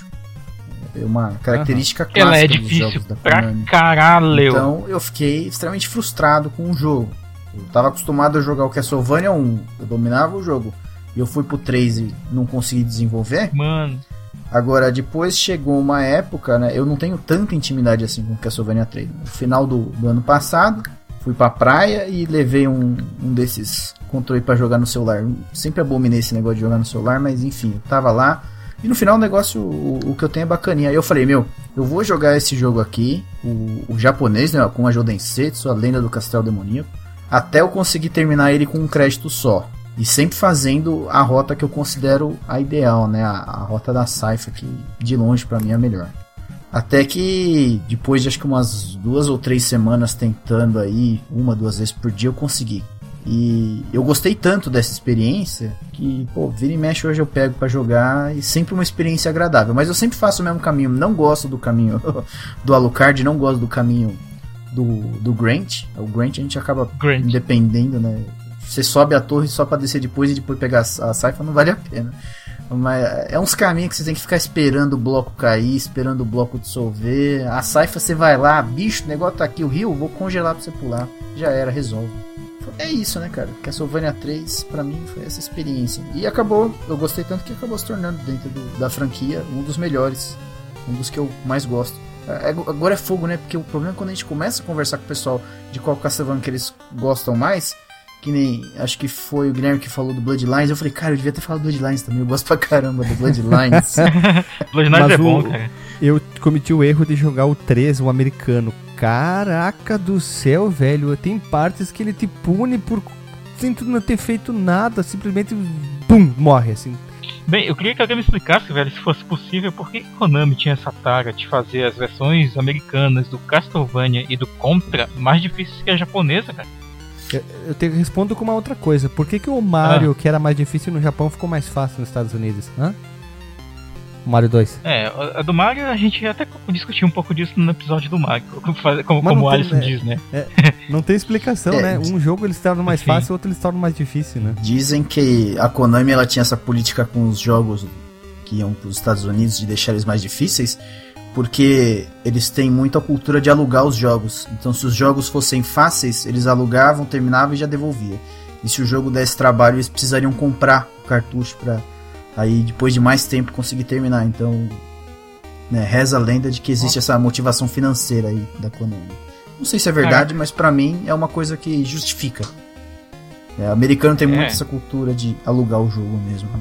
Japonês não, japonês lá para eles é barato, né? Então de qualquer jeito acho que eles já compram e acabam revendendo depois também. Essa explicação é mais plausível, né? A mais, a, mais aceitada. Factível, é, sim. O, o, tre, o 3 americano é, é, é, é de castigo. É, demoníaco. Tu fica puto da vontade de pegar o controle na parede. Vocês né, só cara? jogaram a versão americana? Vocês chegaram a jogar Eu joguei os dois.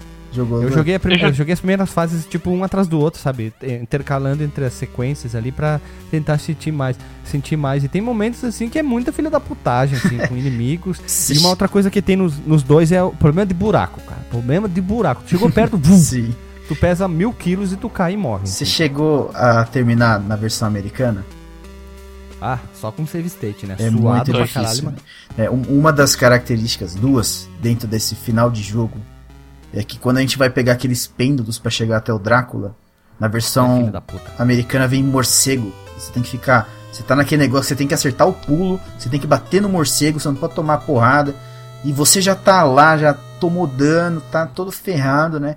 Na versão japonesa nem morcego tem. Eu queria entender por que que... Outra coisa, antes que eu esqueça. Por que que os filha da puta da família Belmont, os caras matam vampiro, lobisomem, medusa eles matam a morte, que é uma coisa muito confusa de se falar. Eles caçam o Drácula e os filha da puta corno chifrudo não conseguem nadar. Não pode cair na água que morre, cara. Qual que é o problema? Os caras não podem cair na água que. Puf. Ah, vê que eles estão sempre sujos, cara. Eles não podem encostar na água. É o Cascão? É parente do Cascão. Tem síndrome de Assassin's Creed 1, né? É, cara, como é que pode? Não pode? É o Sonic também, parente do Sonic, cai na água morre. Assim, puf! Só em determinadas águas, assim, que tem que ter, sei lá, cloro pra ele não morrer, sei lá, não sei, não tem explicação. Não pode cair na água, cara. Puta, sério, até no 2 tem, logo na, na, na, fase inicial lá, tu, puf, cai dentro da água, morre, bate a caçuleta. Eles já nadam, né? Nadam, né? né? Entram na água. É, eles podem entrar, mas toma uhum. dano, que nem no Symphony of the Night. Depois tu pega lá a, a, bota do Jubelula e tu consegue andar dentro da água. Sei lá, inventei agora um item maluco aqui. É o, é o Snorkel. É o, eu achei engraçado isso aí no Castlevania. É o, é o Holy Symbol, é. aí é um Snorkel. eu, eu quis falar um outro item e me veio na cabeça a bota sete légua do Jubelula, aquelas botas de ir pra colônia, assim. não, não, a bota, a bota é, o, é, o pulo, é o pulo duplo, né? Não, o pendante é o pulo duplo, a bota é pra pular mais viagem, alto. né, cara? Mas vamos seguindo a, a pauta aqui. Olha só, o Marcos Mello achou aqui, ó. O jogo, a, na versão japonesa, possuía várias outras diferenças, né? Uma das grandes principais é que na versão japonesa existia o, o chip coprocessador VRC6. Olha que nome bonito, um nome bonito, assim, simbólico, né? E o, é, o programador. Tecnológico. Isso, o é, programador de áudio do jogo, conhecido como Hidenori Maezawa, espero que tenha pronunciado certo, ajudou na criação desse próprio chip, né? Que adicionava hum. dois canais de onda de pulso adicional e um canal de onda cerrada ao conjunto inicial das cinco canais de som do sistema. Isso, se tu ouvir e procurar no YouTube, tu consegue ver a diferença da qualidade sonora entre a versão americana e a versão japonesa. Isso Caso você não queira jogar o jogo, vai procurar no YouTube que é bem fácil de encontrar, né? A versão ocidental, no caso a versão americana, não tinha essa capacidade de suportar esse chip de som externo, o VRC6. De modo que a versão norte-americana foi substituída o VR6 pelo chip controlador de gerenciamento de memória do próprio Nintendinho, que é o, o código dele é o MMC5, né, cara? Ele tem menos letra, por isso que. Não, ele tem mais. É o mesmo número de letras que essa que eu falei que é asneira. Por isso que ele é, é. O outro é o 6 e esse é o 5, por isso ele é mais fraco, né? E os canais de som do chip MM5 não podem ser usados com o NES. E as músicas do jogo teve uma downgradeada, downgradeada para ocupar somente 5 canais do padrões do NES. E é, tu sente muito a diferença na qualidade sonora. É muito mais bonita a versão japonesa do que a versão americana. Muito mais. Eu, não, eu sinceramente não vejo motivo para vocês, quem tá ouvindo o cast, ou jogar a versão americana. O ideal jogue as é. duas para ver as diferenças, mas é. vai na japonesa. Se você for jogar via emuladores aí, dá pra você pegar. Tem a versão japonesa com patch Tem de tradução, né? sim. Tá legal. Até porque não é muito texto, né, gente? E, pô, é, a versão japonesa é uma diferença assim incrível principalmente nesse quesito que a gente já falou da dificuldade. Tem monstro a mar na americana, aqueles vampiros lá. você morre no Drácula, você volta lá da PQP, quando você tá jogando na americana, a japonesa você já tá ali na porta. São três transformações, né? Tu, morre, tu morreu na terceira, tu volta lá no início. É, então. E a, e a japonesa você ah. já tá ali, ó. Você já tá rapidinho para você chegar. Além de que, né, é, as versões americanas da Konami, eles tinham, como a gente falou, como, como comentaram aqui, do, da diferença do dano baseado em fases, né? Então quanto, quanto mais alta é a fase que você está fazendo, mesmo uma, uma, simples medusa, ela acaba te dando um dano absurdo. Então, sei lá, quatro medusas encostam em você, se bobear, você já está praticamente morto. Não sei se quatro ou cinco porradas na fase você é, já morre. Fora que tem um maldito knock, knock, knockback, que te. Buf, tu tá ali com a vida cheia, aí chega uma pulga, aqueles pulga, filha da puta, só te dá um peteleco, tu. Nhon, aí dá aquele barulho, nhon, tu morre. Assim. Ah. Que maravilha, Esse né, aí, infelizmente, a gente só consegue desabilitar no 1. É, isso aí é muito ser vergonhice. O cara que inventou isso aí, ele deveria ter raiva da mãe, do pai e do cu, cara. Porque puta que pariu, né, cara? Que, que, que de... E eles mantiveram isso em vários e vários e vários e vários jogos. Isso é muita safa... sem vergonhice esse knockback aí, né, cara? É, o knockback, ele tem a, a regra do pão com manteiga, né? Então, ele sempre vai te jogar pro buraco. Mesmo você estando no lado oposto do buraco, é capaz que ele vai lá e te joga no buraco. Ou pão com manteiga sempre lado vai cair. É, é, e a medusa do outro daí. Tipo, para ter que tu cair naquele buraco e tu... Aí tu carrega, sempre tá no save stage. Aí tu passa desse buraco, logo em seguida tem outro e tu é acertado e nhon, cai dentro do buraco, pesando 5 mil quilos, né? Porque ele voa no buraco, né, cara? Gravidade outro... do, do treinamento do Goku ali. É. Ah, é, de que material é feita essa, essas botas dos Belmont, velho? Porque os caras. É, porque tu pode reparar que se ele pula, ele cai numa velocidade mais baixa do, do, do, do ar para o chão. Mas se ele desliza, se ele anda e cai para a plataforma de baixo sem pular, ele desce em milissegundos, cara. Ele encosta no chão. É. tudo uma.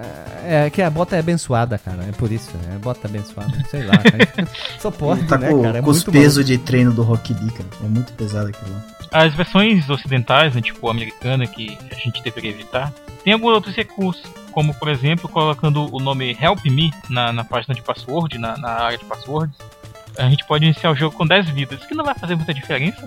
Não é no password, é, é na, no, no, nome. No, ah, é no nome, iniciar, é no nome. Isso, tu põe é help. Se tu vai no password, tu digita o nome, depois tu põe o password, aí não funciona. Tem que botar algum password Sim. pra funcionar o help me Verdade. Ah, uma coisa, já que tu falou na, nessa tela inicial, a gente pode comentar aqui que nesse jogo, pelo menos até onde eu lembro, foi quando começou a, uma, uma, uma tradição na série que é o, o, textão no começo da contando a história, cara. Eu acho bem legal no, nesse, nesse jogo, contando detalhadamente como é que eram os Belmont, as pessoas tinham medo deles e eles eram meio relegados na sociedade e tal. E, e aí conta um texto bem interessante, cara. No manual da, da versão japonesa principalmente.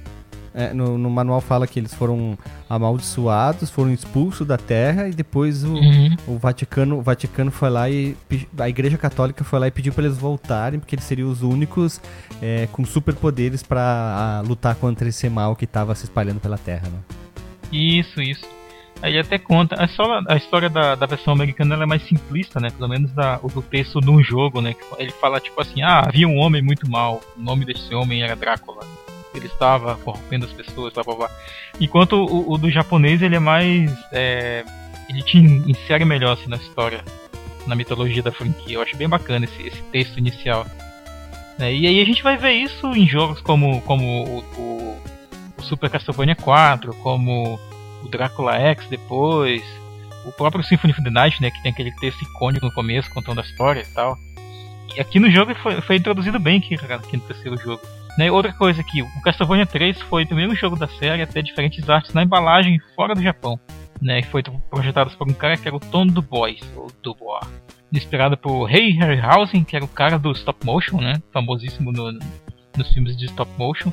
E ele também planejou a embalagem norte-americana do Super Castlevania 4, do Belmont's Revenge do Game Boy e do Bloodlines do Mega Drive. É, tem artes bem diferentes, né? Enquanto no 2 tem artes iguais, o 3 tem as artes totalmente diferentes uma da outra, da americana, japonesa e a versão europeia, né? Uhum. Então vamos para a história do jogo, né? O ano é 1476. O conde Dracul Vladimiro Como é que é que você tinha falado? Vla, Vla, Vladimiro? Vladimiro. Vladimiro. Claudio Miro. o Claudio Miro, ele começa a devastar a Europa com seu exército de monstros. É, é basicamente a, a, a história do, do desenho, né? Muito parecido, Muito parecido. porque o desenho é baseado nesse jogo, né? O caçador de monstros Trevor Belmont, atual portador do chicote sagrado Vampire Killer, é chamado de volta a Valáquia pela Igreja Católica. Sendo que anos atrás sua família foi exilada né, por ser temido devido aos seus poderes sobre-humanos, devido a- a- às macumbarias que eles faziam. Isso. Há mais, é, há mais três personagens que, se- que podem se unir a Trevor na sua missão, que é a Sifa, é, isso, que- é assim que se fala? Fala como, tu, como teu coração mandar, Alisson, não te preocupa. É, eu falo Cifa. No, no desenho até estranhei quando quando eles falaram Saifa. A, a, a Sifa ou a Sa Saifa Belnades, que é uma jovem sacerdotisa com vários poderes mágicos que se disfarça de homem até o final do jogo. O Grant Danast é um ágil pirata com habilidades de escalar paredes e teto. E por fim, o filho do Drácula, Alucard, o Adrian Van Harsan Tepes. Fahrenheit. Tepes, Fahrenheit, sei lá. É, ele é um Dampir com habilidades de disparo de bola de fogo tipo Agumon e se transformar em morcegos. O, alguém abriu a câmera, o Marcos Mello abriu a câmera. ali. Foi, foi o bug aqui dessa merda. O, o Dampir, pra quem não sabe, é um vampiro com. É um filho de um vampiro com um humano. Não interessa se é homem mulher, o que for. E ele tem a capacidade de andar na luz. Ele pode andar na luz, ele não tem problema de, de lâmpia. E é legal, né? Que o, a primeira aparição do Alucard foi aqui nesse jogo. E os três, o Grant, o Trevor e a Sifa, aparecem no Symphony of the Night lá como é, algumas versões dele quando o Alucard tá indo. Eu não lembro mais qual parte do jogo, eu não tenho uma memória pra isso. Eles aparecem lá como fantasmas lá, mas eles são bem fáceis de serem derrotados lá no jogo. Os três aparecem é, como uma alusão ao terceiro jogo, né? Eu acho que é uma. É no Coliseu do Coliseu, Castelo re- Invertido. Acho que é um chefe opcional. Isso aí. Além no, no Symphony mesmo, ele tem uma referência engraçada. Que quando a Maria fala de Belmont, falando do Richter, ele aparece o spritezinho do Trevor. Aí ele fala, Belmont, pera aí, eu lembro de um Belmont. Aí aparece o spritezinho do Trevor. É, tem, tem uns easter eggzinhos assim bem legais. Cheio das referências. O final do jogo ele varia de acordo com qual personagem ajuda o Trevor a destruir o Drácula. Como o Vigia falou, ele usa a Saifa, eu acho que também é o melhor caminho, na minha opinião, por causa dos poderes dela. É uma opinião minha, né? Eu acho que ela ficou legal. O Alucard é legal, mas também eu achei que ficou mais acessível o caminho dela. É, uma, é um gosto particular, né? E o Trevor e os seus companheiros cruzam todo o território da Valáquia, derrotando as criaturas do Dracula, Vladomiro e o próprio Conde no final, como tem que mandar o figurino, sempre aquelas mesmas coisas, né? E após o jogo, o Alucard ele entra num sono de 300 anos que ele só vai acordar quando acontece co- o Symphony of the Night, o jogo talvez o mais, um dos mais conhecidos, né? E o Grant ajuda o Trevor na reconstrução da Valáquia e a Saifa acaba é, casando com o Trevor e seguindo adiante com a família Belmont, né? Porque teve, tivemos mais Belmonts, nós tivemos o Simão, nós tivemos o Richter e outros Belmont é, para contar a história, Eu né? fiquei- Tem os outros, o Juste, né? Eu fiquei perdido O agora. Christopher. É, é, ele- eles, eles se casam depois dos 300 anos ou antes dos 300 anos de sono? Não, não, não, não. Após o jogo, a Saifa e o Trevor se casam e o, o, o Alucard, ele entra num sono autoinduzido de 300 anos. Aí após 300 anos do primeiro jogo, é que tem o do, do Castlevania 3 tem os acontecimentos do Symphony of the Night. Ah, tá. Agora entendi. A jogabilidade do jogo é basicamente a prim- a- igual a da primeira, é muito parecido com a primeira. A, a forma como que tu vai indo no jogo, né? É, sobe escada, desce escada, sobe muito. Que jogo vertical esse aqui, na minha opinião, né? É o Castlevania 3 The Vertical Game. E tem a possibilidade que quando tu pega o- um outro personagem, no caso a Saifa, vamos usar exemplo, tu aperta o Select que tu tem aquela aquela troca de personagem, né? Fica daquele aquela brilhada, parece que o jogo trancou. Não sei se você te- tem essa mesma é, impressão. E ele parece que demora. tranca, é, e ele troca e daí tem o maior problema desse jogo que eu achei. Eles dividem a barra de vida entre os dois personagens. Se tu tomou dano no um, tu troca É o outro continua aquela mesma barra de vida. Ele tem aquela pegada, então, na, Ele tem aquela pegada na jogabilidade, então, de troca de personagem igual é no Bloodstain lá, Curse of the Moon lá. É, só que lá é bem mais rápida do que aqui, né? É, só que no Bloodstained também, no, no Curse of the Moon, as vidas são separadas. Cada personagem tem a sua barra de vida. Então, aqui no, no, no, no Castlevania 3, por exemplo, se você vai fazer um percurso que você acredita que você vai tomar dano e você tá com o Trevor e a Saifa, o ideal seria você priorizar o Trevor, porque ele toma menos dano. Aí, numa hora que você vai atingir, você vai precisar de uma magia, aí sim você muda pra Saifa. Né? E assim sucessivamente, né? Cada personagem tem aí as suas características. E isso que eu acho legal, porque com um você fala, gosta de fazer o caminho com a Saifa, o outro gosta de fazer o caminho com o Alucard, o outro gosta de fazer o caminho com o Grant. E todos, ah, no final das contas, até se você for ver tempos de speedrun, eles acabam sendo muito próximos. Não existe um soberano sobre o outro. Só aquele que a gente gosta de jogar mais. Sobre a trilha, que os compositores desse jogo do terceiro foram o Hidenori Maezawa, que a gente já citou no segundo jogo, mas também com uma pessoa chamada Jun Funawashi, creio que pode ser um homem ou uma mulher, não sei, Yuki Morimoto e Yoshinori Sasaki. E aqui nós temos a canção popular do jogo que eu falei, a Beginning, que se tornou uma música recorrente na franquia, muitas vezes aparece, né? E também tem aqui a trilha do Famicom, vai ficar o link no Porsche, a versão, né, que parece uma trilha, nem parece uma trilha de Nintendinho.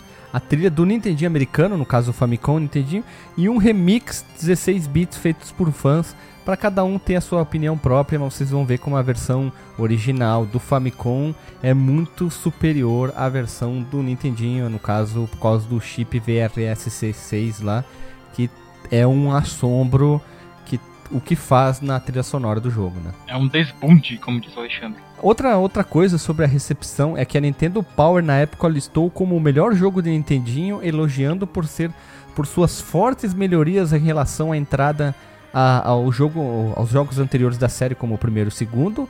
Cri críticos elogiaram o retorno à forma original após o desastroso ou não Castlevania 2 e receberam bem o personagem como Alucard e o Grant. Acho que eles não, até então é, não, não, tinham jogos assim, né? Não é um, não é o melhor, né? É o nono melhor. Eu falei, Top 10. Isso, nono, tá certo. Perdão, eu pulei a palavra nono, porque é uma palavra velha, né? O ex-produtor e desenvolvedor do Castlevania, Koji Garashi, acho que todo mundo já sabe, que ele já falou várias e várias vezes que o seu jogo favorito da franquia é o Castlevania 3, né? Ele já falou muitas vezes, por isso que fica na cara dura o Bloodstained lá, aquele versão de Nintendinho da, da, lançado em 2018, segue a mesma mecânica do jogo, né? E muito bem, muito bem aplicado, né? Eu vi vários gameplay na internet do pessoal jogando e a rapidez de troca de personagem, as Sim, eu joguei, é muito bacana. Jogo é incrível mesmo. Eu até comentei com o Marcos que a gente tem que gravar um podcast. Quando você falou isso, eu comecei a jogar também. Eu tô na última parte do jogo, mas eu tô perdendo lá. Eu não consigo subir um, uns bloquinhos, tem que ir pulando e tem um bagulho que vem quebrando tudo. Eu não consigo subir a tempo naquilo lá. Ô Vigia, tu não fez um. um... Me esqueci a palavra, um speedrun no teu canal?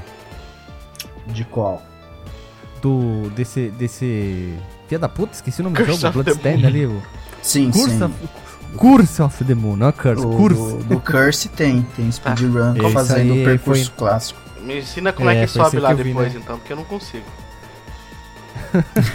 a gente vai deixar o link no porte do vídeo e agora a gente vai também e a gente vai deixar também o link do ma... dos mapas, todos os mapas do, do, do jogo. Aqui é muito mais fácil porque ele é um jogo mais linear mesmo tendo a opção de escolher os caminhos, né? Tu termina uma fase e vai aparecer uma opção. Tu vai por cima ou por baixo e ele mostra os caminhos. Tu vai por cima e tem a tua fase. Tu vai por baixo, tem a fase específica. É legal isso também. Então agora a gente vai fazer uma uh, o que a gente sempre faz aqui no podcast, que é o famoso fase a fase, o ala a ala, que nos carnavais, passando cada ala, detalhando, dando algum, alguns é, uns pontuamentos, uns detalhes, algumas coisas. Vai ficar o link no Porsche todos os mapas completos de todas as fases, mesmo não tendo um caminho definido, então, tipo, da primeira fase, da, da segunda fase A, vai ter para te ver como é que é o de desenho de toda a fase, se quiser ir para aquela ou pela aquela outra lá, enfim, né? Cada um toma a sua, o seu caminho que quiser. A primeira fase é a Varakia Village, é a cidade natal do Trevor está sob ataque dos, dos males de Drácula. E depois de percorrer o templo e a torre da igreja, você percorrerá a periferia da cidade até o cemitério. Ela é muito parecida com a com, com lembra muito o, o primeiro Castlevania esses, esses momentos aqui. E aqui você encontrará o chefe que é o Cavaleiro da Caveira. E no final desse nível você pode optar por ir até a Torre do Relógio ou a Floresta. Então a primeira fase é igual para todo mundo. É, é, eu achei ela meio longa demais essa fase. Eu, não, eu, tive talvez essa impressão, achei ela muito longa. Chega um momento que cansa, tu vai pra cá, vai pra lá, vai pra cá, vai pra lá, vai pra cá, vai pra lá, vai pra cá. E deu uma cansada nessa fase. Eu não sei se vocês tiveram a mesma opinião sobre isso, mas eu achei ela muito longa comparado calma, calma, com a, calma do primeiro Castlevania. eu tava esperando um de vocês falarem antes de eu falar. Deixa eu falar aqui. Silêncio, eu acho que ela tem uma duração talvez aceitável, cara, porque é, eu não sei se, se eu jogo esse jogo já com, com estilo de speedrunner, né? Mas eu não. Eu, eu, me acostumei assim com o tamanho dela, cara. É claro que eu, eu, eu, não tô falando como se eu zerasse o jogo, sei lá, com os olhos fechados. É difícil, cara. Querendo ou não. Assim, ela certamente é um pouco mais longa do que a do primeiro jogo. Mas a duração dela não me incomoda, não, cara. Eu acho que a duração de outras fases mais difíceis aí sim me incomoda um pouco mais. Ah, não. É que eu ia falar agora. A Clock Tower of Ultimately Death é uma fase filha da puta vertical sem vergonha. Eu não, eu prefiro não falar muito dele, mas é o estágio de rolagem vertical, uma fase vertical que mais tem nesse jogo é fase vertical. Quanta coisa vertical tem nesse jogo. Talvez seja o Castlevania, com exceção do Symphony of the Night, que tu sobe e desce não conta. Mas é o que mais tu sobe e desce nesse jogo. Assim. Fora que é tu a... tem uma fase que tu tem que subir. Fora que é a fase mais feia do jogo também, né? Ah, mas sempre tem a fase do, da Torre do Relógio, né? Tem muito Castlevania com fase de Torre do Relógio, virou marca, né? Do, do jogo. Não só o Drácula, mas a Torre do Relógio, né? E ela tem a rolagem vertical. Estão lá só fazendo hora. É, e o. Nossa senhora, que piada, hein, Marcos Mello? E uma vez que tu sobe ela, você vai cair ou morre a qualquer hora, né? Porque puta que pariu. Isso. A primeira vez que eu joguei, eu fui querer uma da espertão e fui por ela e me dei mal, né? E, e, tu tem que ficar subindo, né? Depois tu tem que descer ela, que é muita filha da putagem também esse processo de sobe e desce, mas não foi o caminho que eu tomei. O caminho que eu tomei foi na próxima fase, que foi a Mad Forest, que acho que é o caminho que o Vigia falou, que é o que eu tomei, que eu acho que, que eu usei, que é o mais fácil. Mais fácil entre aspas, né? Tirando aquelas filha da puta, aquelas corujas sem vergonha. É, é, no caso, a terceira fase, que é a Mad Forest, você escolhe diretamente se estiver no nível da vila da Varaki, né? Tu tá em cima ou embaixo, tu vai nessa aqui. Aqui você vai enfrentar uma pequena entrada com plataformas que tem espinho, você levará a primeira parte da floresta. Tem os malditos buracos com água que ele morre afogado, né? Os Belmont têm alergia à água, né? E no final você enfrenta aranhas gigantes antes de conhecer o Ciclope, que é eu achei o sprite dele meio bizarro, né? E após ter matar, matar o Ciclope, tu encontra a Saifa, a maguinha, e ela tá mantida pedrificada, presa lá, e tu pode escolher se tu quer que ela entre ou não na tua equipe. E não tem por que não entrar na tua equipe, né? Que ela acrescenta muito com os poderes diferentes dela do, do Trevor, né? Que eu acho particularmente muito melhor. E né? eu acho ela muito carismática, cara, Saifa. Eu gosto de pensar que é o caminho certo das coisas, sabe? Você já sabe que eles vão acabar juntos, facilita Isso as aí. coisas. Uma coisa que é engraçada é que você pode, se você for bem entusiasta ou bem doido, você pode fazer a fase do relógio, você sobe aquela bagaça, desce aquela bagaça e depois você já vai para Mad Forest, quer dizer, então a fase do relógio ela é 100% optativa.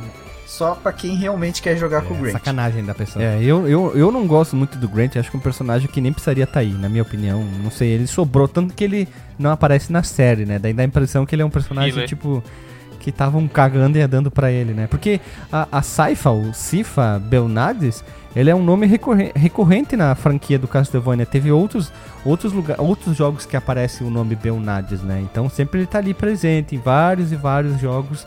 O nome vai aparecendo, já é que verdade. ela é a esposa do Trevor, né? Ela vai, vai sempre Sobre ali o, aparecendo. Uma, né? uma outra é, dúvida. De... Belnades, por acaso, não é uma, sei lá, uma tradução errada do japonês para a linguagem ocidental do sobrenome Bernardes? Olha, Será? Tipo a Fátima Bernardes? Nossa. É, porque, a... porque tu, tu, tu, porque Olha tu, só, se tu for parar pra pensar isso. e tentar escrever isso em japonês, é, é, da, é do mesmo jeito, né? Veja você, Marcos Melo. Bernardes.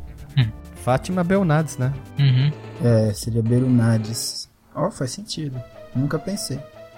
É, agora é, é engraçado que tem, tem gente que diz, eu não sei se isso é canônico ou não, mas eu já vi que os poderes, por exemplo, do Just no Harmony of Dissonance que a gente falou até pouco tempo atrás, Ele tem poderes mágicos que seriam justamente o sangue da família é. Belnades correndo dentro das, das veias dos Belmonts. E depois a gente vai ver Belnades lá na frente. É, no, é verdade. A Yoko Belnades no Wire of Sorrow. Então, Belnades aí, ó, tá junto com os Belmonts há 500 anos. Caramba, é tempo agora que eu pensei Eles, nisso. Os Belnades também estão citados no na na, na franquia Lord of Shadows também são citados lá também.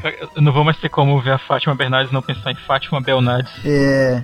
É que o, o problema do Lords of Shadow é que é uma linha do tempo paralela, né? Na verdade, as histórias, elas não sei. É, é, é por fora, né? Eu, eu, acho fantástico. No Mirror of Fate, ele pega esse poder dela, né? Ele pega o poder do, das Belnades lá, que quando ele passa por aqueles negócios de, de ácido lá, ela, ela aparece em cima é. parece muito a Saifa, abre os braços para proteger não. ele, né? Então é The Power of Bernardes, acho que é o nome do poder, não, se não me engano. Não, e, e, inclusive, né, já que falou do Mirror of Fate, tem esse poder da, da, da Saifa, tem o, o poder do Reinhardt, que é o, o protagonista do Castlevania 64.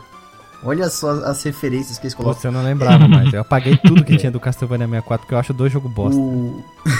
o legal de você jogar o Lords of Shadow é você ter conhecido toda a história que tem de Castlevania e você começa a ver os personagens e fala assim: caramba, apareceu esse personagem, caramba, apareceu esse. Eu não vou falar porque são spoilers. Eu acho que, que todo entusiasta de Castlevania devia dar uma, uma chance, tirar um pouco esse preconceito de lá de ser um clone de God of War, dar uma chance porque Lords of Shadow é riquíssimo em termos de jogabilidade é, e história. Verdade. É muito legal. O primeiro é incrível. O primeiro é sensacional. É estrombólico, como diria o poeta Carro Velho Locutor. Muito bom mesmo. A quarta fase 01, ou A, como queira chamar, quarta fase, primeira, enfim, que é a The Murk Marsh of Mor Morons. Que nome complicado isso, né? Nossa, que é, nome, que nome, hein? É, após o pequeno episódio acima do solo, né?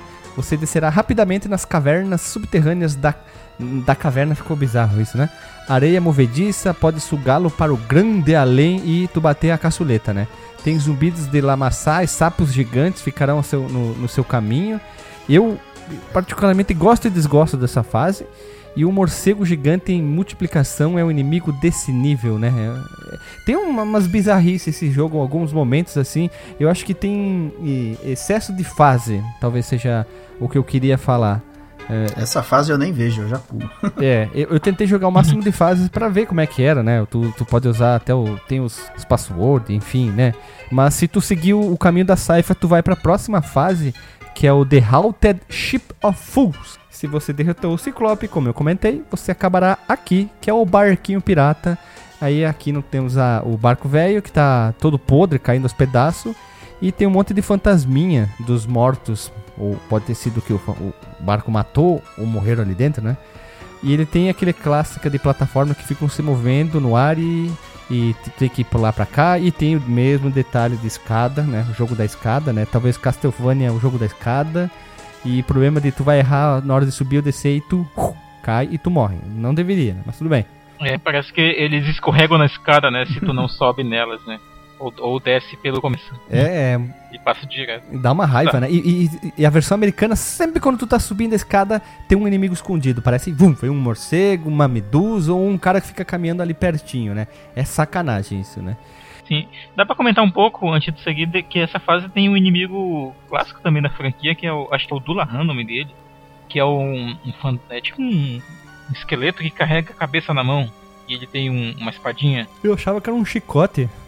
É, o Dulahan, ele faz, ele faz até parte de uma mitologia, né? O Dulahan, em que a cabeça é independente do corpo.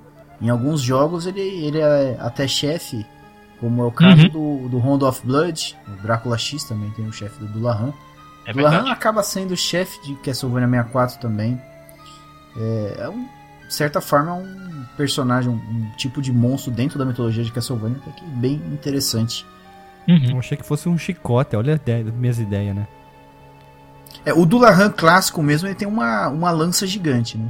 Agora eu, eu confesso para vocês que eu não lembro do, do, do, do Lahan no, no Castlevania 3. Eu vou até depois vê essa fase. Porque como é um caminho até que eu não faço. É, eu fiquei surpreso, eu não lembrava aqui. E, e o chefe é o Duas Múmias e o outro Ciclope. Caso você vá para esse caminho, você vai para a Torre Assombrada depois dessa aqui. Nós temos a fase do Alucard Cave, que é depois de derrotar a Murk Mursh, você vai acabar nessa caverna proibida, tijolos caem do teto. Ela é muito diferente do desenho, eu achei ela muito diferente, né? Gotas de ácido derretem as rochas e as múmias habitam os corredores. É uma fase que parece meio egípcia. Eu, eu, não, eu não sei, eu tô com dificuldade hoje de tentar dar explicações sobre determinadas áreas. Existem também várias armadilhas e plataformas para impedir o seu progresso, como todo jogo. Se você chegar à câmera da Lucarda, você vai lutar com ele. E se você for vitorioso, ele se oferecerá para se juntar a você na sua incrível jornada de matar o Drácula, né? É, eu acho que essa daí, essa fase ela cabe bem naquilo que o Alisson falou do efeito LSD. Porque é uma fase com fundo verde. Boogerman total essa fase. É, cara. então, nossa senhora. Fora que você vai enfrentar o Lucard, depois que você mata ele, você corta as pernas dele também, né? Que ele fica mais baixinho. sacanagem.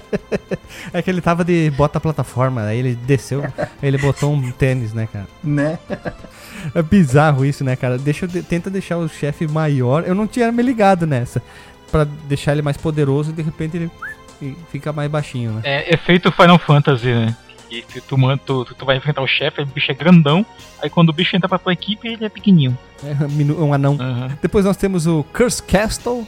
Esse é o castelo, lembra o segundo nível do Castlevania original devido ao seu fundo tijolo vermelho, só que aqui é mais vermelho, no primeiro é mais alaranjado, não tão chamativo e com menos detalhes. Tu vai lutar contra gárgulas e esqueletos e, e subir escadas, escadas, escadas. Vocês estão notando aqui, né, conforme a gente vai falando, que tem a palavra que talvez mais apareça é o que? Escadas, escadas, escada. Castlevania 3, a, o, a, o Maldição da Escada, devia se chamar esse jogo. Ou a, a Maldição da ver, Vertical, sei lá, alguma coisa assim. e tem um, sessões onde que a tela rola automaticamente, pouco a pouco, que eu acho uma tremenda de uma sacanagem.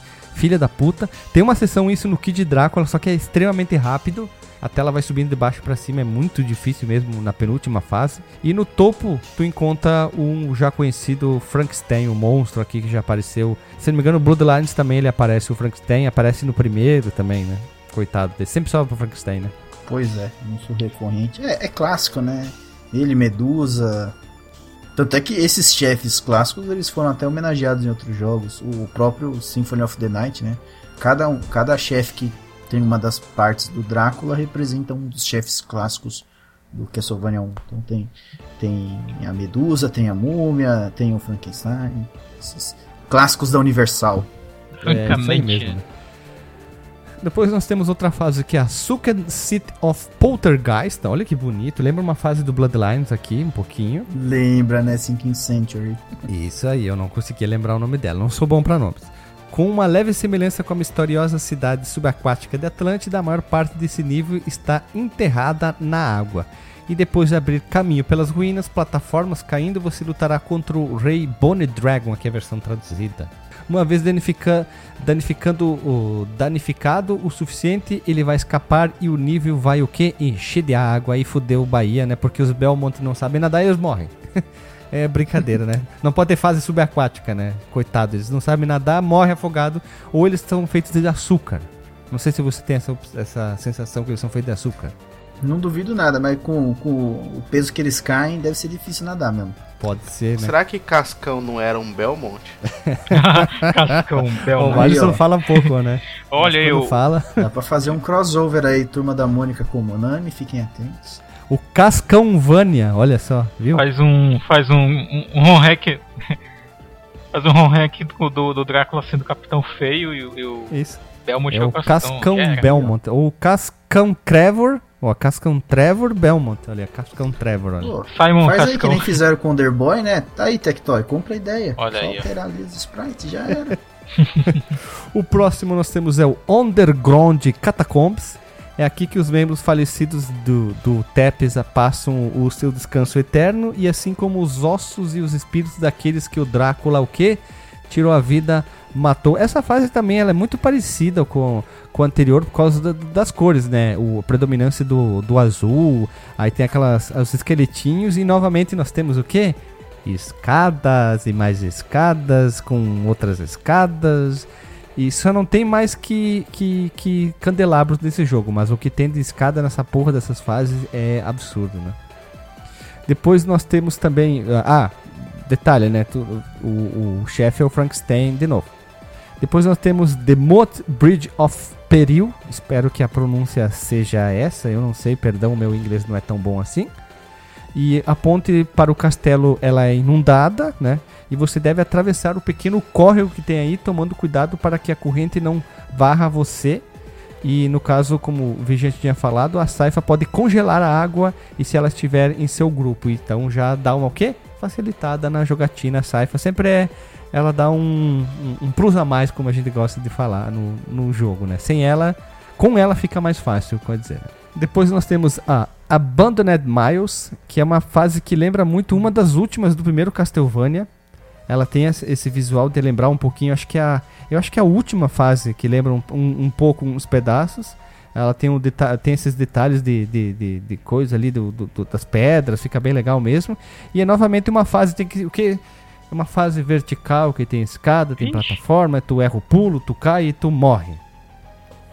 Não sei se é, é, tem, vocês clicaram nos links que eu botei dos mapas, você pode ver é aquelas malditas fases vertical, que de, vertical que deveriam ser abandonadas no jogo do Castlevania.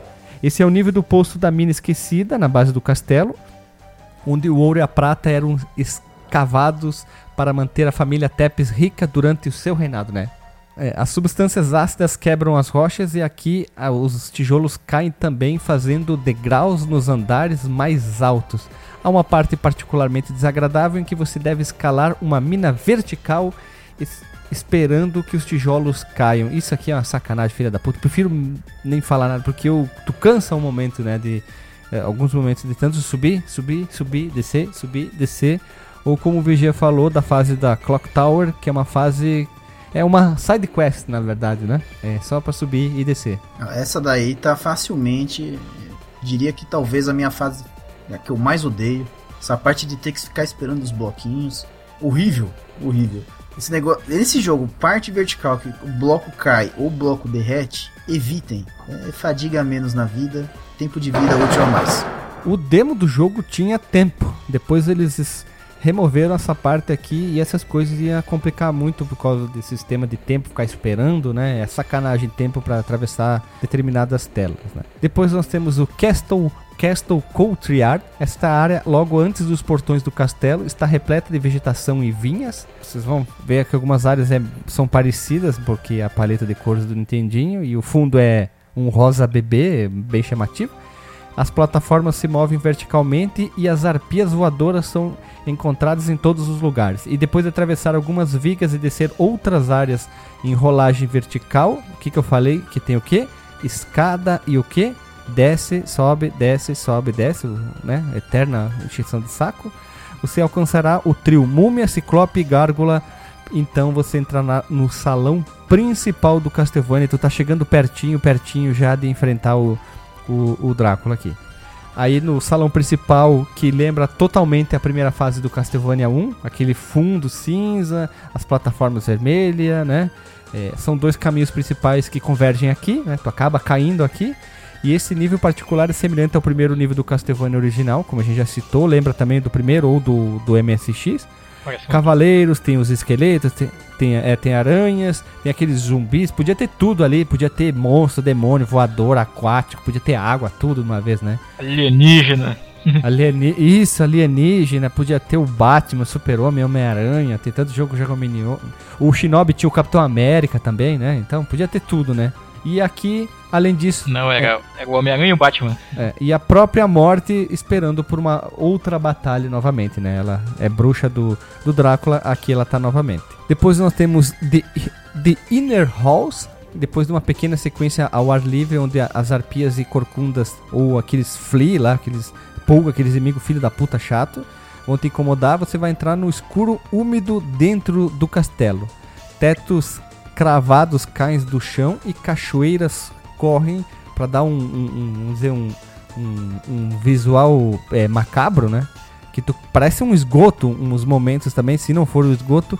E novamente nós temos um momento que de subir, descer, escada, buraco, encheção de saco, medusa, é, inimigo e enche o saco pra caralho. Particularmente é uma parte insuportável essa fase aqui, porque subir, descer, subir, descer, eu já não tenho mais saco Tu já passou por tantos momentos que tu tem que subir e descer que tu já tá irritado, né? E tu tem que passar por um momento assim de novo é, é, é chato, né? E essa por... fase, hum. é, se me permite, essa fase, na minha Vou opinião, falar. tem o trecho mais difícil. É porque depois que você vai ter um scroll vertical, um scroll automático vertical, que nem a gente teve anteriormente, essa vez mais difícil ainda, vai entrar numa parte que se você não tiver com o Grant, você vai ter um belo um trabalho. Na verdade, só se você tiver com a saiva que você apanha um pouco.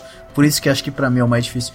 Mas é uma parte que você vai ter que correr contra um, um rio né? Você vai ter que pular, vai ter o rio, vai ter é, Homem-Sereia atirando em você e vai ter os corvos teleguiados também. Nossa senhora, se você não tiver com as magias certas, se você não tiver com os equipamentos certos, você apanha demais logo em seguida para enfrentar um dos chefes que se você não souber manha vai dar muito trabalho. Veja você. É sacanagem, aprend... né? É, Vivendo e aprendendo. Não sabia, eu não sabia que Castlevania era fazia parte do, do, do mundo lá do Bob Esponja. Ah, o Homem-Sereia. e mexilhãozinho também. E por, e por fim nós temos a última fase que é a Dracula's Fine Clock Tower, que é uma fase curta. Enfim, nós temos uma fase curta que novamente nós temos uma sessão vertical sem vergonha, filha da mãe. E como acontece no original Castlevania, câmeras do Drácula são encontradas logo além de outra torre do relógio. É sempre aquela coisa, né? E depois de descer do topo da torre enevoada, você deve percorrer outra parte de rolagem automática e depois de atravessar uma pequena ponte e lutar através de alguns esqueletos. Tem aquela parte do. do são três pêndulos, né? Que tu, tem, tu não pode errar o pulo. Se tu errar, acontece que tu bate a caçuleta, né? Que é sacanagem demais essa parte. Eu acho que a, essa parte é muito filha da puta, né? Não, não, não só pelos pêndulos, mas pelo. Sempre tem inimigos para te encher o saco ali. E enfim, após essa parte, antes de chegar no Drácula, tu tem que subir sempre o quê? Uma escada, né? Tu sobe uma escada, escada, o jogo da escada, né? Tu chega no nosso amigão Drácula para enfrentá-lo ele numa barra, num para enfrentá-lo ele num duelo de baralho de Pokémon. Enfim, podia ser mais fácil, né? Um duelo de Pokémon, um jogo de baralho ali. Né? Nossa senhora, Alex Kidd, cara, Alex Kidd, não, não, tu tá maluco, né? Ah, mas essa, essa escada dá gosto de subir, essa escada vale a pena. Ah, não, essa última escada é aquela que tu sobe com gosto. Essa é aquela escada que tu sobe com gosto, com mão no peito, que tu diz, uau, uau, vou, vou matar o Drácula, né? E enfim, tu enfrenta o Drácula com os três, é, os três transformações que ele tem, e caso tu morra, na versão americana tu volta lá pro início da fase, tem que fazer tudo de novo, assim vergonha, se não tem um, um, pelo menos um save na cela anterior, né? É, se der o game over, você vai pro início da fase. Se você tiver na versão japonesa ainda, não der o game over, você volta ali do, da escadinha. Agora, se você tá na versão americana, boa sorte aí brincando com os pêndulos de novo, que vai dar um bom trabalho. É.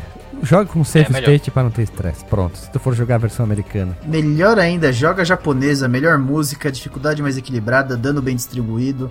Só sucesso. Só sucesso. E depois nós temos novamente finais, né? Temos um final com o Trevor, que ele tá sozinho, que daí é o único que ele usa uma capa. Os textos são muito parecidos, né? Que falam que ele. A, a longa luta acabou e o Drácula está morto. Depois vai tendo algumas, algumas varia, variações, né? Mas no final o Trevor acaba ficando com a Saifa, casando e tendo filhos e seguido com a linhagem. Depois nós temos o final com, a, com o Grant, né? Que ele fica batendo os palminhos, assim, é meio, meio besta, assim. O Trevor tá sem a capa. Temos o final com a com a Sci-Fi, ela tira o capoto e se revela como uma mulher, né? Ele, o Trevor deve ter olhado assim, eita, não era homem, é mulher, né? E depois nós temos nós temos o final com a Alucard e aqui dá pra ver que ele é bem altão, né? Ele é muito mais alto que o, que o Trevor na versão do, da animação do final, né? Que mostra lá o, o castelo lá. E era isso aí, são quatro finais com a mesma ideia, só muda o personagem que aparece, né? Com exceção que o Trevor só tá de capa no final, que ele tá sozinho sem tu pegar ninguém na tua equipe, né? E a, pergu a pergunta que fica, qual que seria o final canônico? Acho, é, dá pra imaginar que seria uma junção de todos, né, de repente. Todos menos o Grant, o Grant foi uma alucinação, ele ficou preso até hoje lá na, na torre. o Grant, o Grant é, ele tom, é feito de ter, é, o, ia falar o Ralph, né, que é o nome japonês, o Trevor tomou muita água benta e teve uma, uma, alucinação, né, com o Grant. Não, é que era o Grant Trevor, é um grande Trevor. Ele tava se achando o máximo, daí ele projetou um cara junto com ele. Nunca pois é. existiu é. pirata. É. Mas o final. Mas pensar na associação é legal, né? Isso daí eu nunca pensei. Eu sempre imaginei o caminho da Saifa como sendo canônico, mas se a gente imaginar numa associação uhum. de finais, uhum. faz todo sentido. Teoricamente, o final teria que ter um final canônico, não com aparecendo é. só com um, mas com todos, né? Ou, ou, não, porque o Alucard continua. Ele, teoricamente, ele Sim, ajudou tipo... a derrotar o pai dele. É, e o, e o, é. e o, o Grant, mesmo sendo meio odiado, ele ajudou a reconstruir Valáquia, né? Também. É, então, teoricamente, todos teoricamente todos teriam lutado. É que nem quando tu joga Binner Up, né? Todos os personagens que é, estão disponíveis aparecem no final. Tu quer dizer que todos. Fazendo outro né? paralelo né? conhecido nosso, o Resident Evil, cara, que tu zera com crise com a Jill. E tem personagens que tu não encontra na campanha de um e de outro, mas os dois são canônicos, né? Tipo a Rebecca, o Barry e tal, pra quem jogou, né? Jogos da série. Eu não consigo escutar a, a, o nome de Barry sem lembrar de daquela a piadinha do sanduíche, cara. Qual, qual, cara? qual piada?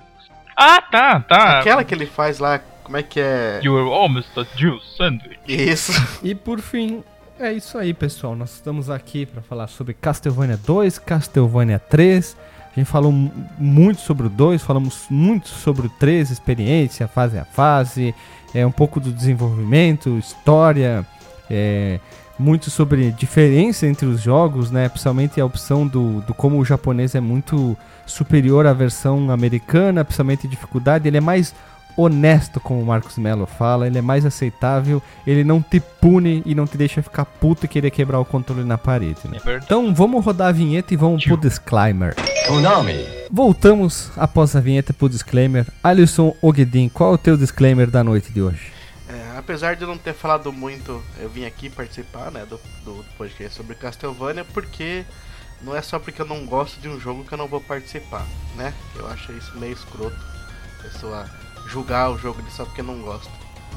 Ou julgar até uma pessoa porque não gosta, né? Tem que, tem que ouvir diversas, diversas opiniões.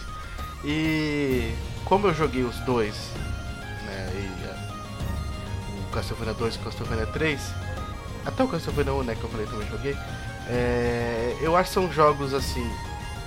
Para quem curte mesmo a franquia, jogos interessantes, até porque você conhece parte da história ali, principalmente essa parte do, do 3 que é muito. que a história é, ela, ela condiz depois com os outros jogos lá na frente. E é, apesar de ter alguns problemas com a, a, a, jogabilidade, na minha opinião, entre os dois jogos, é, é um jogo que dá pra você jogar um pouquinho, mas eu ainda prefiro ir lá pro lado do, do, dessa nova pegada aí, que é o Bloodstain, uma coisinha mais, mais nova, é uma coisa retrô mais nova e, e tá mais divertidinha. É, eu acho Castlevania um jogo difícil demais, demais, demais, por isso que eu não zerei nenhum até hoje. Todos os da pauta joguei, não consegui é, ir muito pra frente. Eu tava me sentindo um Alexandre jogando esses jogos. o Alexandre deve ter fechado a primeira fase do 3. É, é, são jogos que me irritaram demais, porque acho que eu tô no, período da minha vida onde eu não consigo mais ficar tanto tempo jogando um jogo só. Então me irritou demais, aí eu tive que desistir dos jogos. É, gostaria de ter conhecido ali na, no, no, começo dos anos 90, quando tinha meu Nintendinho e tal. Eu acho que eu ia ter aproveitado bem melhor. É, se você gosta, se tem curiosidade, se você curte essa franquia, jogue os jogos. Só isso que eu Marcos Melo, qual é o teu disclaimer? Tá no... Bem, eu concordo com o que o Alisson falou, eu acho que esses jogos mais clássicos de Castlevania, eles são muito para quem gosta de Castlevania, né? E também, claro, né, para quem tem um estilo mais retro gamer. Né? E mas eu acho que eu posso incluir também aí um terceiro público, cara, que é a galera que tá acompanhando a série, né? Que tá vendo. Uh, já viu né, as duas temporadas na, na, Netflix, ou que não viu ainda e tem curiosidade, que é uma série muito bacana. É, jogue o, pelo menos o terceiro jogo, cara, já que o segundo a gente viu aqui que ele tem problemas um pouco seríssimo de jogabilidade e, e de permanecer viável para jogar hoje em dia.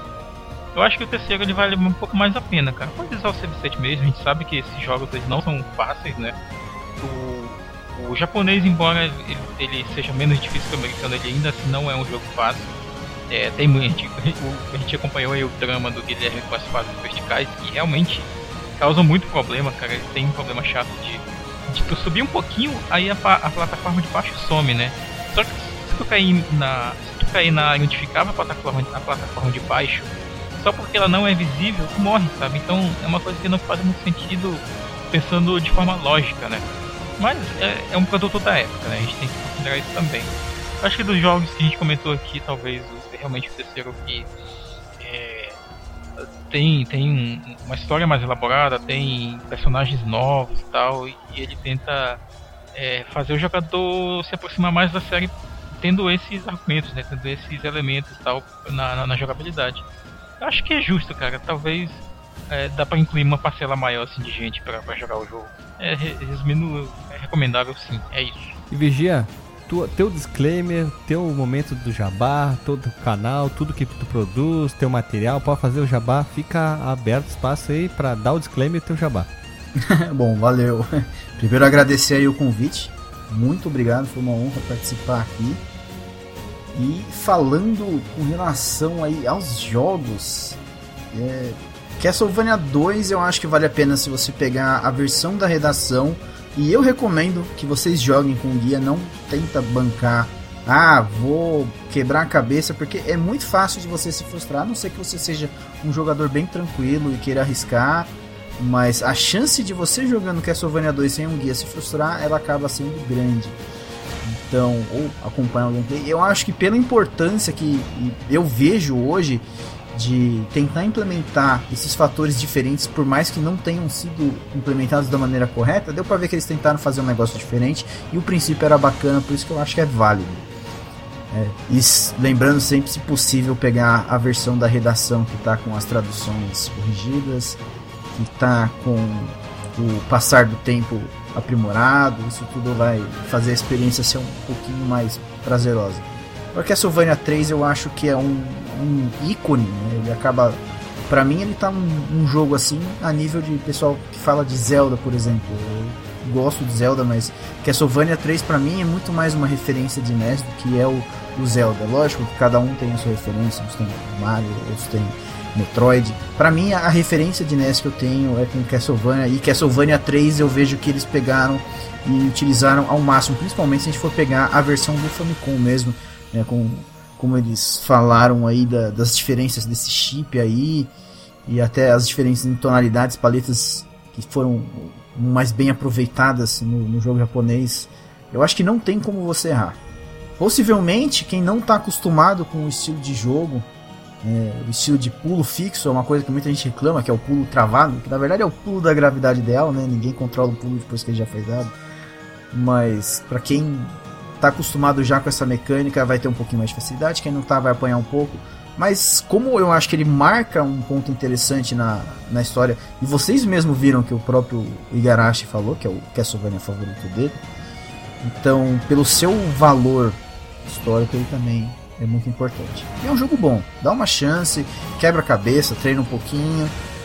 Mas se pegar a versão japonesa, vocês vão ver que um pouquinho de treino ele não é um, um bicho de sete cabeças com relação ao que eu produzo, eu tenho um pequeno canal no YouTube chamado Jogatinas Saudáveis. Lá eu abordo conteúdo de não tão amplo, né? Eu abordo Castlevania, eu abordo bastante Castlevania, já tem alguns detonados e algumas análises de alguns jogos da franquia.